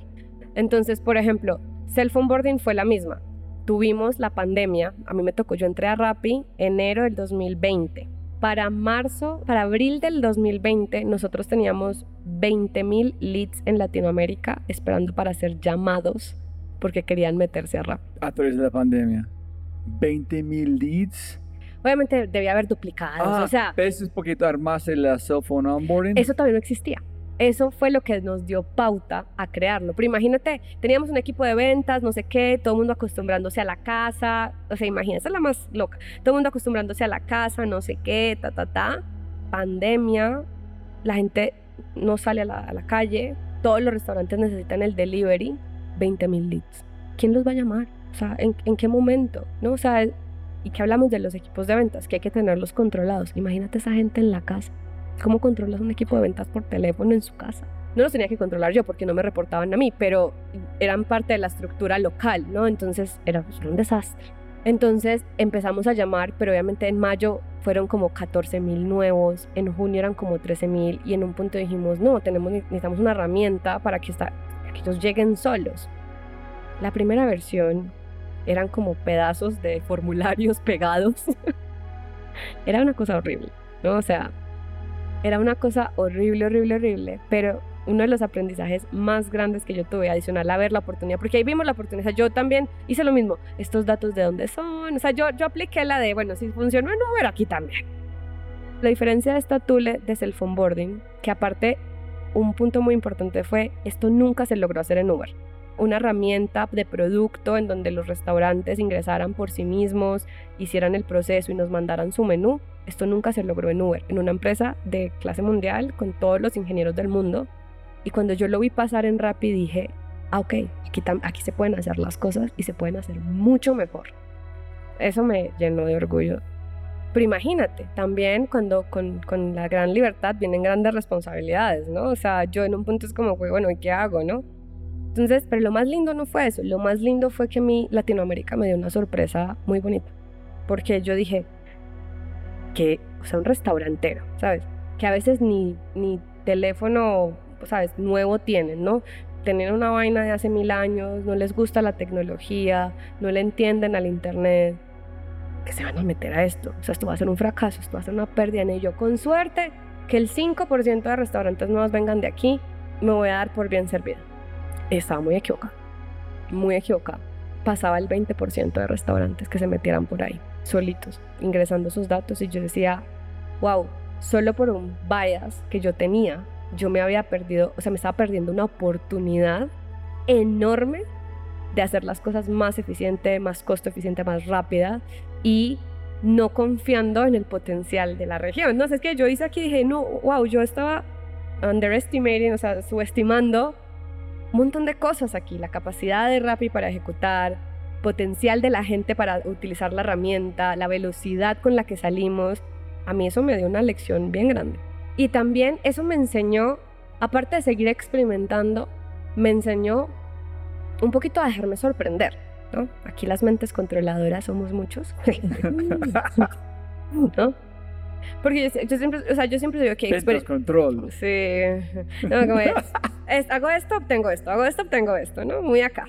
Y cuando yo vi los resultados de self onboarding, yo dije, por Dios, o sea, esto es una mina de oro. ¿Qué estoy pensando, Juliana? Deja de querer controlar todos los resultados de la vida y experimenta, pero sin esperar. E- Eso fue, eso fue mucho, También porque Rappi no te deja ni pensar. no te deja ni pensar en, en, el, en lo que va a pasar. Es como a ver si sale y dale, ¿no? Fue una de las cosas más bonitas y me siento muy orgullosa. Restaurantes.rappi.com. Eso es el producto del trabajo de muchísima gente y fue bien lindo, bien lindo, bien lindo. ¿Y cuántas más oportunidades hay ya justo en cualquier empresa? Solamente alguien no está listo a tomar acción. De verdad es... Y, y luego la gente se preocupa mucho con que, ay, es que no sé cómo hacerlo o me va a salir mal. Es mejor hecho que perfecto. Es mejor hecho que perfecto. Usted hágale, usted hágale, mijo. Pero ¿cómo este pega la pepe de excelencia? Es que la excelencia es entregar todo de ti. O sea, hacerlo excelente cada vez. Entonces es, si tú, tú te tienes que arrepentir en el momento en que tú salques algo mediocre para la capacidad que tú tienes. Punto, ¿no? Entonces, cuando es una vaina que es un MVP, ¿no? O sea, pues esa vaina va a ser fea, pero tú le pusiste todo de ti, entonces salió excelente. Entonces, tres años, no, dos años. Y medio, dos años y medio. Y casi, casi que yo salí el año pasado, en junio, en junio del año pasado. ¿En serio? ¿Y por qué hiciste? La razón principal es porque ya llevaba casi seis años en delivery. Oh, shit, yeah. Y ya. Yo ya no quería saber de una orden más. Es más, a mí me buscó por ahí otro competidor, que me, son solo tres, entonces ya se imaginarán cuál es. Y el rol estaba bien chévere. Y mm, eso es otro tip en la vida. Ay, es que yo no hago entre entrevisten todo el tiempo. Conozcan a los reclutadores. Ustedes no saben cuándo los van a necesitar.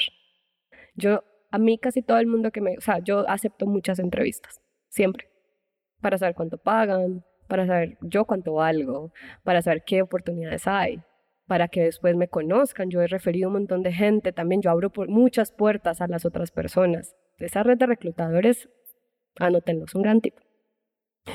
Entonces, eh, ya estaba cansada un poco del delivery y llegó Mercado Pago a ofrecerme una oportunidad de aprendizaje. Y para mí, yo siempre soy una persona que dice, ok, de nuevo, aprendí que este no es el rol actual, sino esto cómo me conecta a un rol mayor, digamos en carrera y en todo. Y la otra es, ¿cuál es mi prioridad en este momento? ¿No? Por ejemplo, cuando yo me fui de, de Uber a Rappi, yo sabía que iba a trabajar 3X más. Yo sabía, pero como mi prioridad no era work-life balance, pues yo dije lento. Yo también sabía que yo quería un rol más alto y con más responsabilidades. Entonces, eso fue lo que me llegó. ¿ok? Cuando yo estaba en Uber, pues básicamente yo quería entrar a una empresa donde yo estuviera orgullosa, ¿no? Entonces yo como que digo, ¿qué es lo que yo estoy buscando en este momento? Y lo que yo estaba buscando en ese momento era más una oportunidad de aprendizaje, como volverme a sentir que no sé nada. Y lo logré. ¿Ellos, ellos llegaron a vos? Sí, llegan a mí, llegan a mí. ¿Tú, ¿Tú, no trabajas en Mercado Libre, trabajas en Mercado Pago? Pago, yo Ah, trabajo en. Mercado Pago. ¿En cuál es tu rol? Yo soy head de producto para la tarjeta de Mercado Pago. ¿En serio? Ujú. Es muy lindo. Sí, y difícil. Pero yo aquí me siento como si yo no supiera nada de la vida. Todo el tiempo estoy aprendiendo y ha sido un reto bastante intelectual porque es un producto muy técnico. O sea, aquí sí hay como cosas, pero bueno, yo tengo alrededor de 100 desarrolladores. ¿Cuál fue feedback que tú recibiste? De recibiste como una cachetada, pero en el mejor sentido o en el peor sentido, que tú actualmente aplicas. Sí, me encanta. Me acuerdo perfecto que me dijeron, es que tú no inspiras a la gente. Y yo. Y me salió que mi equipo me había dicho que yo no los inspiraba lo suficiente. Eh, y para mí eso fue durísimo, durísimo, durísimo, porque yo dije, si entonces yo no los inspiro, pues porque están haciendo su trabajo, mañana se me van a ir todos, no están contentos, ¿no? O sea, yo entré en una espiral muy difícil y creo que entonces lo que yo hice fue hablar con ellos. Yo sí les pregunté, bueno, ¿qué significa esto? ¿no? Porque también en el feedback he aprendido que una cosa es lo que tú lees, ¿no? Y otra cosa, si es escrito, y otra cosa es lo que realmente la persona quiere decir. Entonces yo sí me dije, ok, salió esto en el feedback, eso se podía hacer, ¿qué quieres decir, no? Y básicamente yo ahí entendí, si tú no puedes hacerle entender a la gente cómo se conecta lo que ellos hacen con el propósito o la visión de la compañía, del producto, del área, la gente no va realmente a sentirse parte de. Y yo no estaba haciendo eso. Yo era muy buena en priorizar, delegar, vamos a hacer este plan de ejecución. Yo era muy buena en eso. Pero yo nunca les expliqué bien y nunca les hice entender de forma muy clara, oiga, es que lo que usted hace impacta de esta manera a la empresa, lo que usted hace impacta de esta manera. Y eso fue muy duro porque al final esta es tu, como de tus principales tareas como líder. Y yo dije, wow. Y ahora es una de las principales cosas que yo tengo en mi cabeza todos los días. Yo me he cuenta, Robbie, la verdad, que hay que ser muy claros con la gente. La gente, ¿sabes? ¿Cómo aplico? Oiga, Robbie, ¿usted qué hace? A ver, su rol es tal. Ok. Más bien, yo empiezo más bien de... Yo lo que hago es, y me, me regreso, yo lo que hago siempre es de arriba para abajo. Ok, ¿a dónde queremos llegar? No sé. 20 millones de tarjetas de mercado pago. Ok. ¿Cómo se divide? ¿Quién hace que usted hace esto, usted hace lo otro? Ok, esta acción que usted está haciendo hoy para hacer el, el cross-selling en esta vaina, esto así es que le pega al objetivo superior. Y la gente todo el tiempo, todo el tiempo, ¿eso qué hace? Gente más contenta, gente más apasionada por lo que hace, pero también eso te hace gente más creativa. Porque dicen, ah, ok, si, yo, si vamos a llegar a 10 millones de tarjetas, que esto es un número que no es real, ¿cómo yo de lo que yo sé hacer, cómo yo llego a eso, cómo yo contribuyo? Y, y eso empieza a generar un montón de ideas sobre cómo llegar al, al objetivo final. Ahora, obviamente, si tú no te la crees como el líder, pues nadie se la va a creer. ¿no? O sea, yo creo que la primera es la comunicación, porque es lo que yo he visto que siempre falla. Esto pasa mucho en, en las empresas de hypergrowth. Es como, no, mijo, es que es para mañana, hágalo, hágalo, mande ese correo, mande esa cosa, haga esa venta. O sea, todo es como, hoy, hoy, hoy, hoy, hoy, hoy, hoy. Y la gente dice, la gente se cansa, ¿no? Porque es como, ¿yo para qué estoy haciendo esto? Y sobre todo los chicos analistas o que están un poco abajo, se pierden, se pierden muchísimo de por qué hacen lo que hacen. Para mí la más importante es eso, dale a entender a tu equipo muy fácilmente por qué hacen lo que hacen. Paso dos, créetela tú primero. Eso es muy duro. Nosotros somos seis. En yo no, a veces yo no, yo sé por qué estamos haciendo que hace, pero cómo comunicarlo, en servir a ellos, que, es decir, yo no sé cómo es el equipo más grande. Yo creo que es mucho más complicado que la gente piensa inspirar a los demás, pero con una métrica, porque es dar, ese es que, para ver al principio, cuando tú empezaste a dar excelencia, yo guardé la pregunta, es, pero ¿cómo instalar esto en los demás? Ese es el reto de un líder, de cuando ellos tienen excelencia porque creen que hacen y hay una conexión visceral con que están haciendo, que brindan valor a su vida. Yo de verdad todo lo llevo al porqué de las cosas, por qué haces lo que haces. Tú eres el ejemplo viviente de eso, entonces si tú no te sientes orgullosa del lugar en donde estás trabajando, si no te crees dueño, si no eres eso, la gente no lo va a hacer. La gente no se va a sentir orgullosa, la gente no va a entender por qué haces lo que haces. Todo nace mucho de uno mismo, pero de cómo tú lo comunicas, como tú dices. O sea, para mí es tan, en comillas, sencillo, porque no lo es, pero creo que a veces nos enredamos mucho, que, ay, vamos a hacer un super retreat o tenemos que hacer PowerPoints locos. Nada, es al usted y comuníqueselo todo el tiempo al equipo. Brutal. Brutalísimo. ¿Cuál es un reto mental que tú estás tratando de solucionar? Varias, ¿no? Una, unas van de lo poco chamánico a lo muy chamánico, ¿no? Ya sabes que a mí me gustan estas vainas medio espirituales, porque yo me cuestiono mucho eso. Yo creo que el reto más grande que yo tengo, y no es tanto mental, sino como, sí, como de filosofía de vida, me gusta, me gusta eso, es, y un poco de contexto para que se llegue al punto cada empresa o cada experiencia que tú tienes, sea yo como mentora, como porque también he hecho consultoría, como las empresas tech, todas estas cosas que yo he hecho, tú como que vas creando una versión de ti misma, ¿no? Y en cada una coges, coges cosas buenas, cosas no tan buenas, o sea, te tienes que adaptar. Entonces vas creando una, una versión de Julián. Mi reto hoy es que yo me he dado cuenta que yo tengo mejores resultados en general en mi vida cuando yo soy la versión más auténtica de mí misma. El problema es que yo no siempre sé cuál es esa versión. Ah, sí. es un gran chicharrón con este. Yo sé no cuando es mejor auténtica, pero cuando soy auténtica. Claro, es como que, uy, me encanta esto, sí soy yo o no soy yo. Entonces, lo que digo es porque... ¿Ese es, el, yo soy yo nuevo o el viejo? Exacto. Y, y, yo no sé si esto suena muy gaseoso, pero... No, eso es el tipo de cosas que estoy buscando. Yo he estado intentando desde como un año más o menos, diciendo, ok, si a mí esto me da como... Y esta es una palabra difícil porque en español no, es, no está tan chévere joy, Ajá. Como Gozar. gozo, dicha. Ah, esa es, ¿no? O sea, como que digo, ah, esta es, y casi casi que la anoto, ¿no? Porque no me es tan sencillo, porque te digo, estas empresas en hypergrowth tienen culturas tan fuertes, ¿no? Te hacen meterte tanto en tu rol de que vamos por esto, y entonces tú en un momento eres como una pequeña colcha de retazos, y entonces en un punto es, ok, yo sé que tengo éxito cuando yo soy yo misma, pero cuando soy yo, lo más cerca que he podido llegar es cuando yo siento esta dicha. Pero es un reto, ¿no? Es un reto porque, pues a veces es dicha de, ay, bien, lo logré, a veces es dicha de paz. Entonces, eso es algo que yo estoy intentando decir. ¿Cuál es la versión más auténtica de mí misma? Porque eso sé que me va a llevar a ser exitosa, a ser feliz, ser todas las cosas que, que uno Ok. quisiera hacer. Entonces, ¿cuál es una debilidad que tú tienes que estar tra- tratando de eliminar en este momento? Creo que yo tengo algo que mm, viene con este tema de la excelencia y es que yo soy muy exigente con todos y conmigo. Y eso me hace, quizás, no quizás no, eso me hace no reconocer siempre los avances y lo bueno que hace la gente y lo bueno que hago yo. Me cuesta muchísimo. Entonces soy muy dura y si la gente no lo hace a cierto nivel o yo no lo hago a cierto nivel, es como, "Eh, no lo celebro.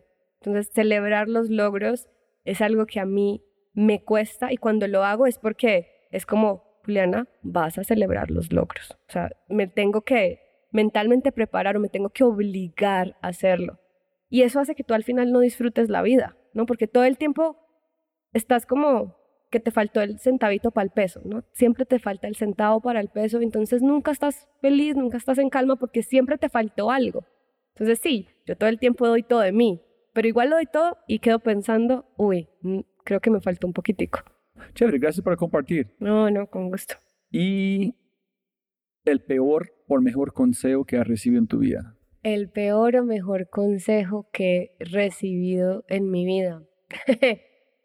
Va a ser uno muy sencillo, pero es una vez que yo me estaba quejando de que no tenía un aumento de sueldo y alguien me dijo, pídalo. Y yo, ¿cómo así? Pídalo. Es que nadie se lo va a reconocer, nadie se lo va a dar. Aquí nadie le regalan nada. Pídalo. Y yo, pero yo hice mi trabajo, llegué a las metas, lancé en mil ciudades. Yo, o sea, lo merezco, ¿no? Pídalo. Y a mí eso me rompió la cabeza porque yo creía mucho en, el mer- en la meritocracia. y creía mucho en De, que... excelencia. Exacto, me merezco, ¿no? Me Sí. merezco que me feliciten, me merezco la promoción, me merezco, me merezco. Y es como, no, hermana, no, no va a pasar, pídalo. Y esto yo lo he aplicado ya para todo. Yo por eso ahora es como que veo a alguien que va a asistir a un evento y yo quiero ir, me lleva. Veo a alguien, oiga, ¿usted cómo logró eso? Veo que lo conecto, yo también quiero. Pídalo, pidan, pidan todo el tiempo, porque nadie le va a regalar nada a uno. Nunca. Ah, pero a mí es el mejor consejo. El peor consejo que me han dado, o el peor, peor consejo que me han dado, que no me fuera rápido. Hubo mucha, o sea, como tuve dos momentos, ¿no? El primer momento yo le conté a algunas personas y hubo gente que me dice, no lo hagas, no lo hagas. Hubiera sido un gran arrepentimiento en mi vida. No me acuerdo otro más chévere que este, pero creo que yo le debo tanto a Rappi que eso hubiera sido una muy mala decisión, un muy mal consejo si lo hubiera tomado. No lo tomé. Y la última pregunta. Cuente un momento muy especial de todos de aventura donde alguien hizo algo muy especial para vos que tú, es que estamos aquí platicando, en sin algo de gratitud, abundancia, algo especial, tú no estás aquí. A ver, te voy a decir esta y a ver si, si cumple. Em, nada de esto hubiera pasado sin, y voy a sonar la reina de belleza, pero sin el apoyo de mi mamá. Mi mamá, cuando yo me regresé a, a Medellín la primera vez, ¿no? que fueron seis meses, y yo eh, después de Telefónica traté de conseguir trabajo en Medellín y no lo conseguí. Conseguí este en México, pero mi primer año en México fue, fue duro, ¿no? porque yo era trainee y, la, y digamos que yo venía de unas condiciones de vida en Medellín y luego aquí pues no me fue tan, no, me iba tan bien económicamente. Y digo que le debo mucho a mi mamá porque me, yo le dije, mami, o sea, un día, así como dos semanas antes de viajar, yo miré a mi mamá y le dije, mami, ¿me debo ir? Y mi mamá se alargó a llorar. Yo le dije, mami, porque si tú me dices que yo no me vaya, yo me quedo. Yo me quedo, mami, yo me quedo. Pero tú crees que yo me deba ir, mamá. Y ella me dijo, esto parece ser la mejor oportunidad de tu vida. vete. Llorando. Sin mi mamá, nada pasa. No, ese funciona perfecto. Es exactamente que estoy buscando. Y la última, última. ¿Quieres dar un mensaje, un consejo, un pedido a tu cualquier mujer escuchando? Porque ellos son las personas que estamos aquí gracias a ellas. Entonces, ¿quieres decir algo a cualquier persona escuchando que es una mujer? No quiero sonar tampoco dura, pero yo uno de los mensajes que siempre le doy a las chicas que yo trabajo y, y las chicas que quiero es, tenemos que dejar de pensar que alguien nos tiene que venir a salvar, ¿no? Y que necesitamos como esta ayuda. Sí, obviamente hay gente que te va a abrir la puerta, pero nadie nos va a salvar, nadie nos va a dar ese reconocimiento, nadie nos va a decir, oiga, venga, sí, ese 30% más. Nadie. Esas vainas las haces tú sola, creyéndote el cuento, pidiendo la oportunidad y ejecutándolo con excelencia. Eso es lo que tienes que hacer. Nadie va a venir aquí a decirte, venga, usted tan linda, yo la voy a hacer por usted. Entonces, eso sería como, eso es lo que yo lo digo, pero a veces suena un poco duro, pero es lo que me ha funcionado. Yo no creo que suena normal. bueno, es que tú, tú sí somos como de pensamiento similares. Más gringa que a veces como después de tantos años de empresas. Sí, sí, sí, soy un shit poco. Done. Sí, sí, sí, get shit done. Es eso, pero nada. Listo, ¿olvidamos de mencionar algo? Olvidé de mencionar que muchas gracias a ti, muchas gracias a ti y la verdad, bueno, ojalá eso haya sido tan divertido para ti como lo fue para mí. Si no fuera, yo voy a parar la conversación hace mucho tiempo. Llevamos como mil horas hablando y nada, para mí esta ha sido la mejor aventura de, la, de, de todas. Todo este recorrido en este mundo de todo este aprendizaje, todas estas caídas, para mí lo volvería a hacer una y otra vez feliz una y otra vez. Súper, siempre puedes ganar más plata, pero no más tiempo. Muchas gracias por su tiempo.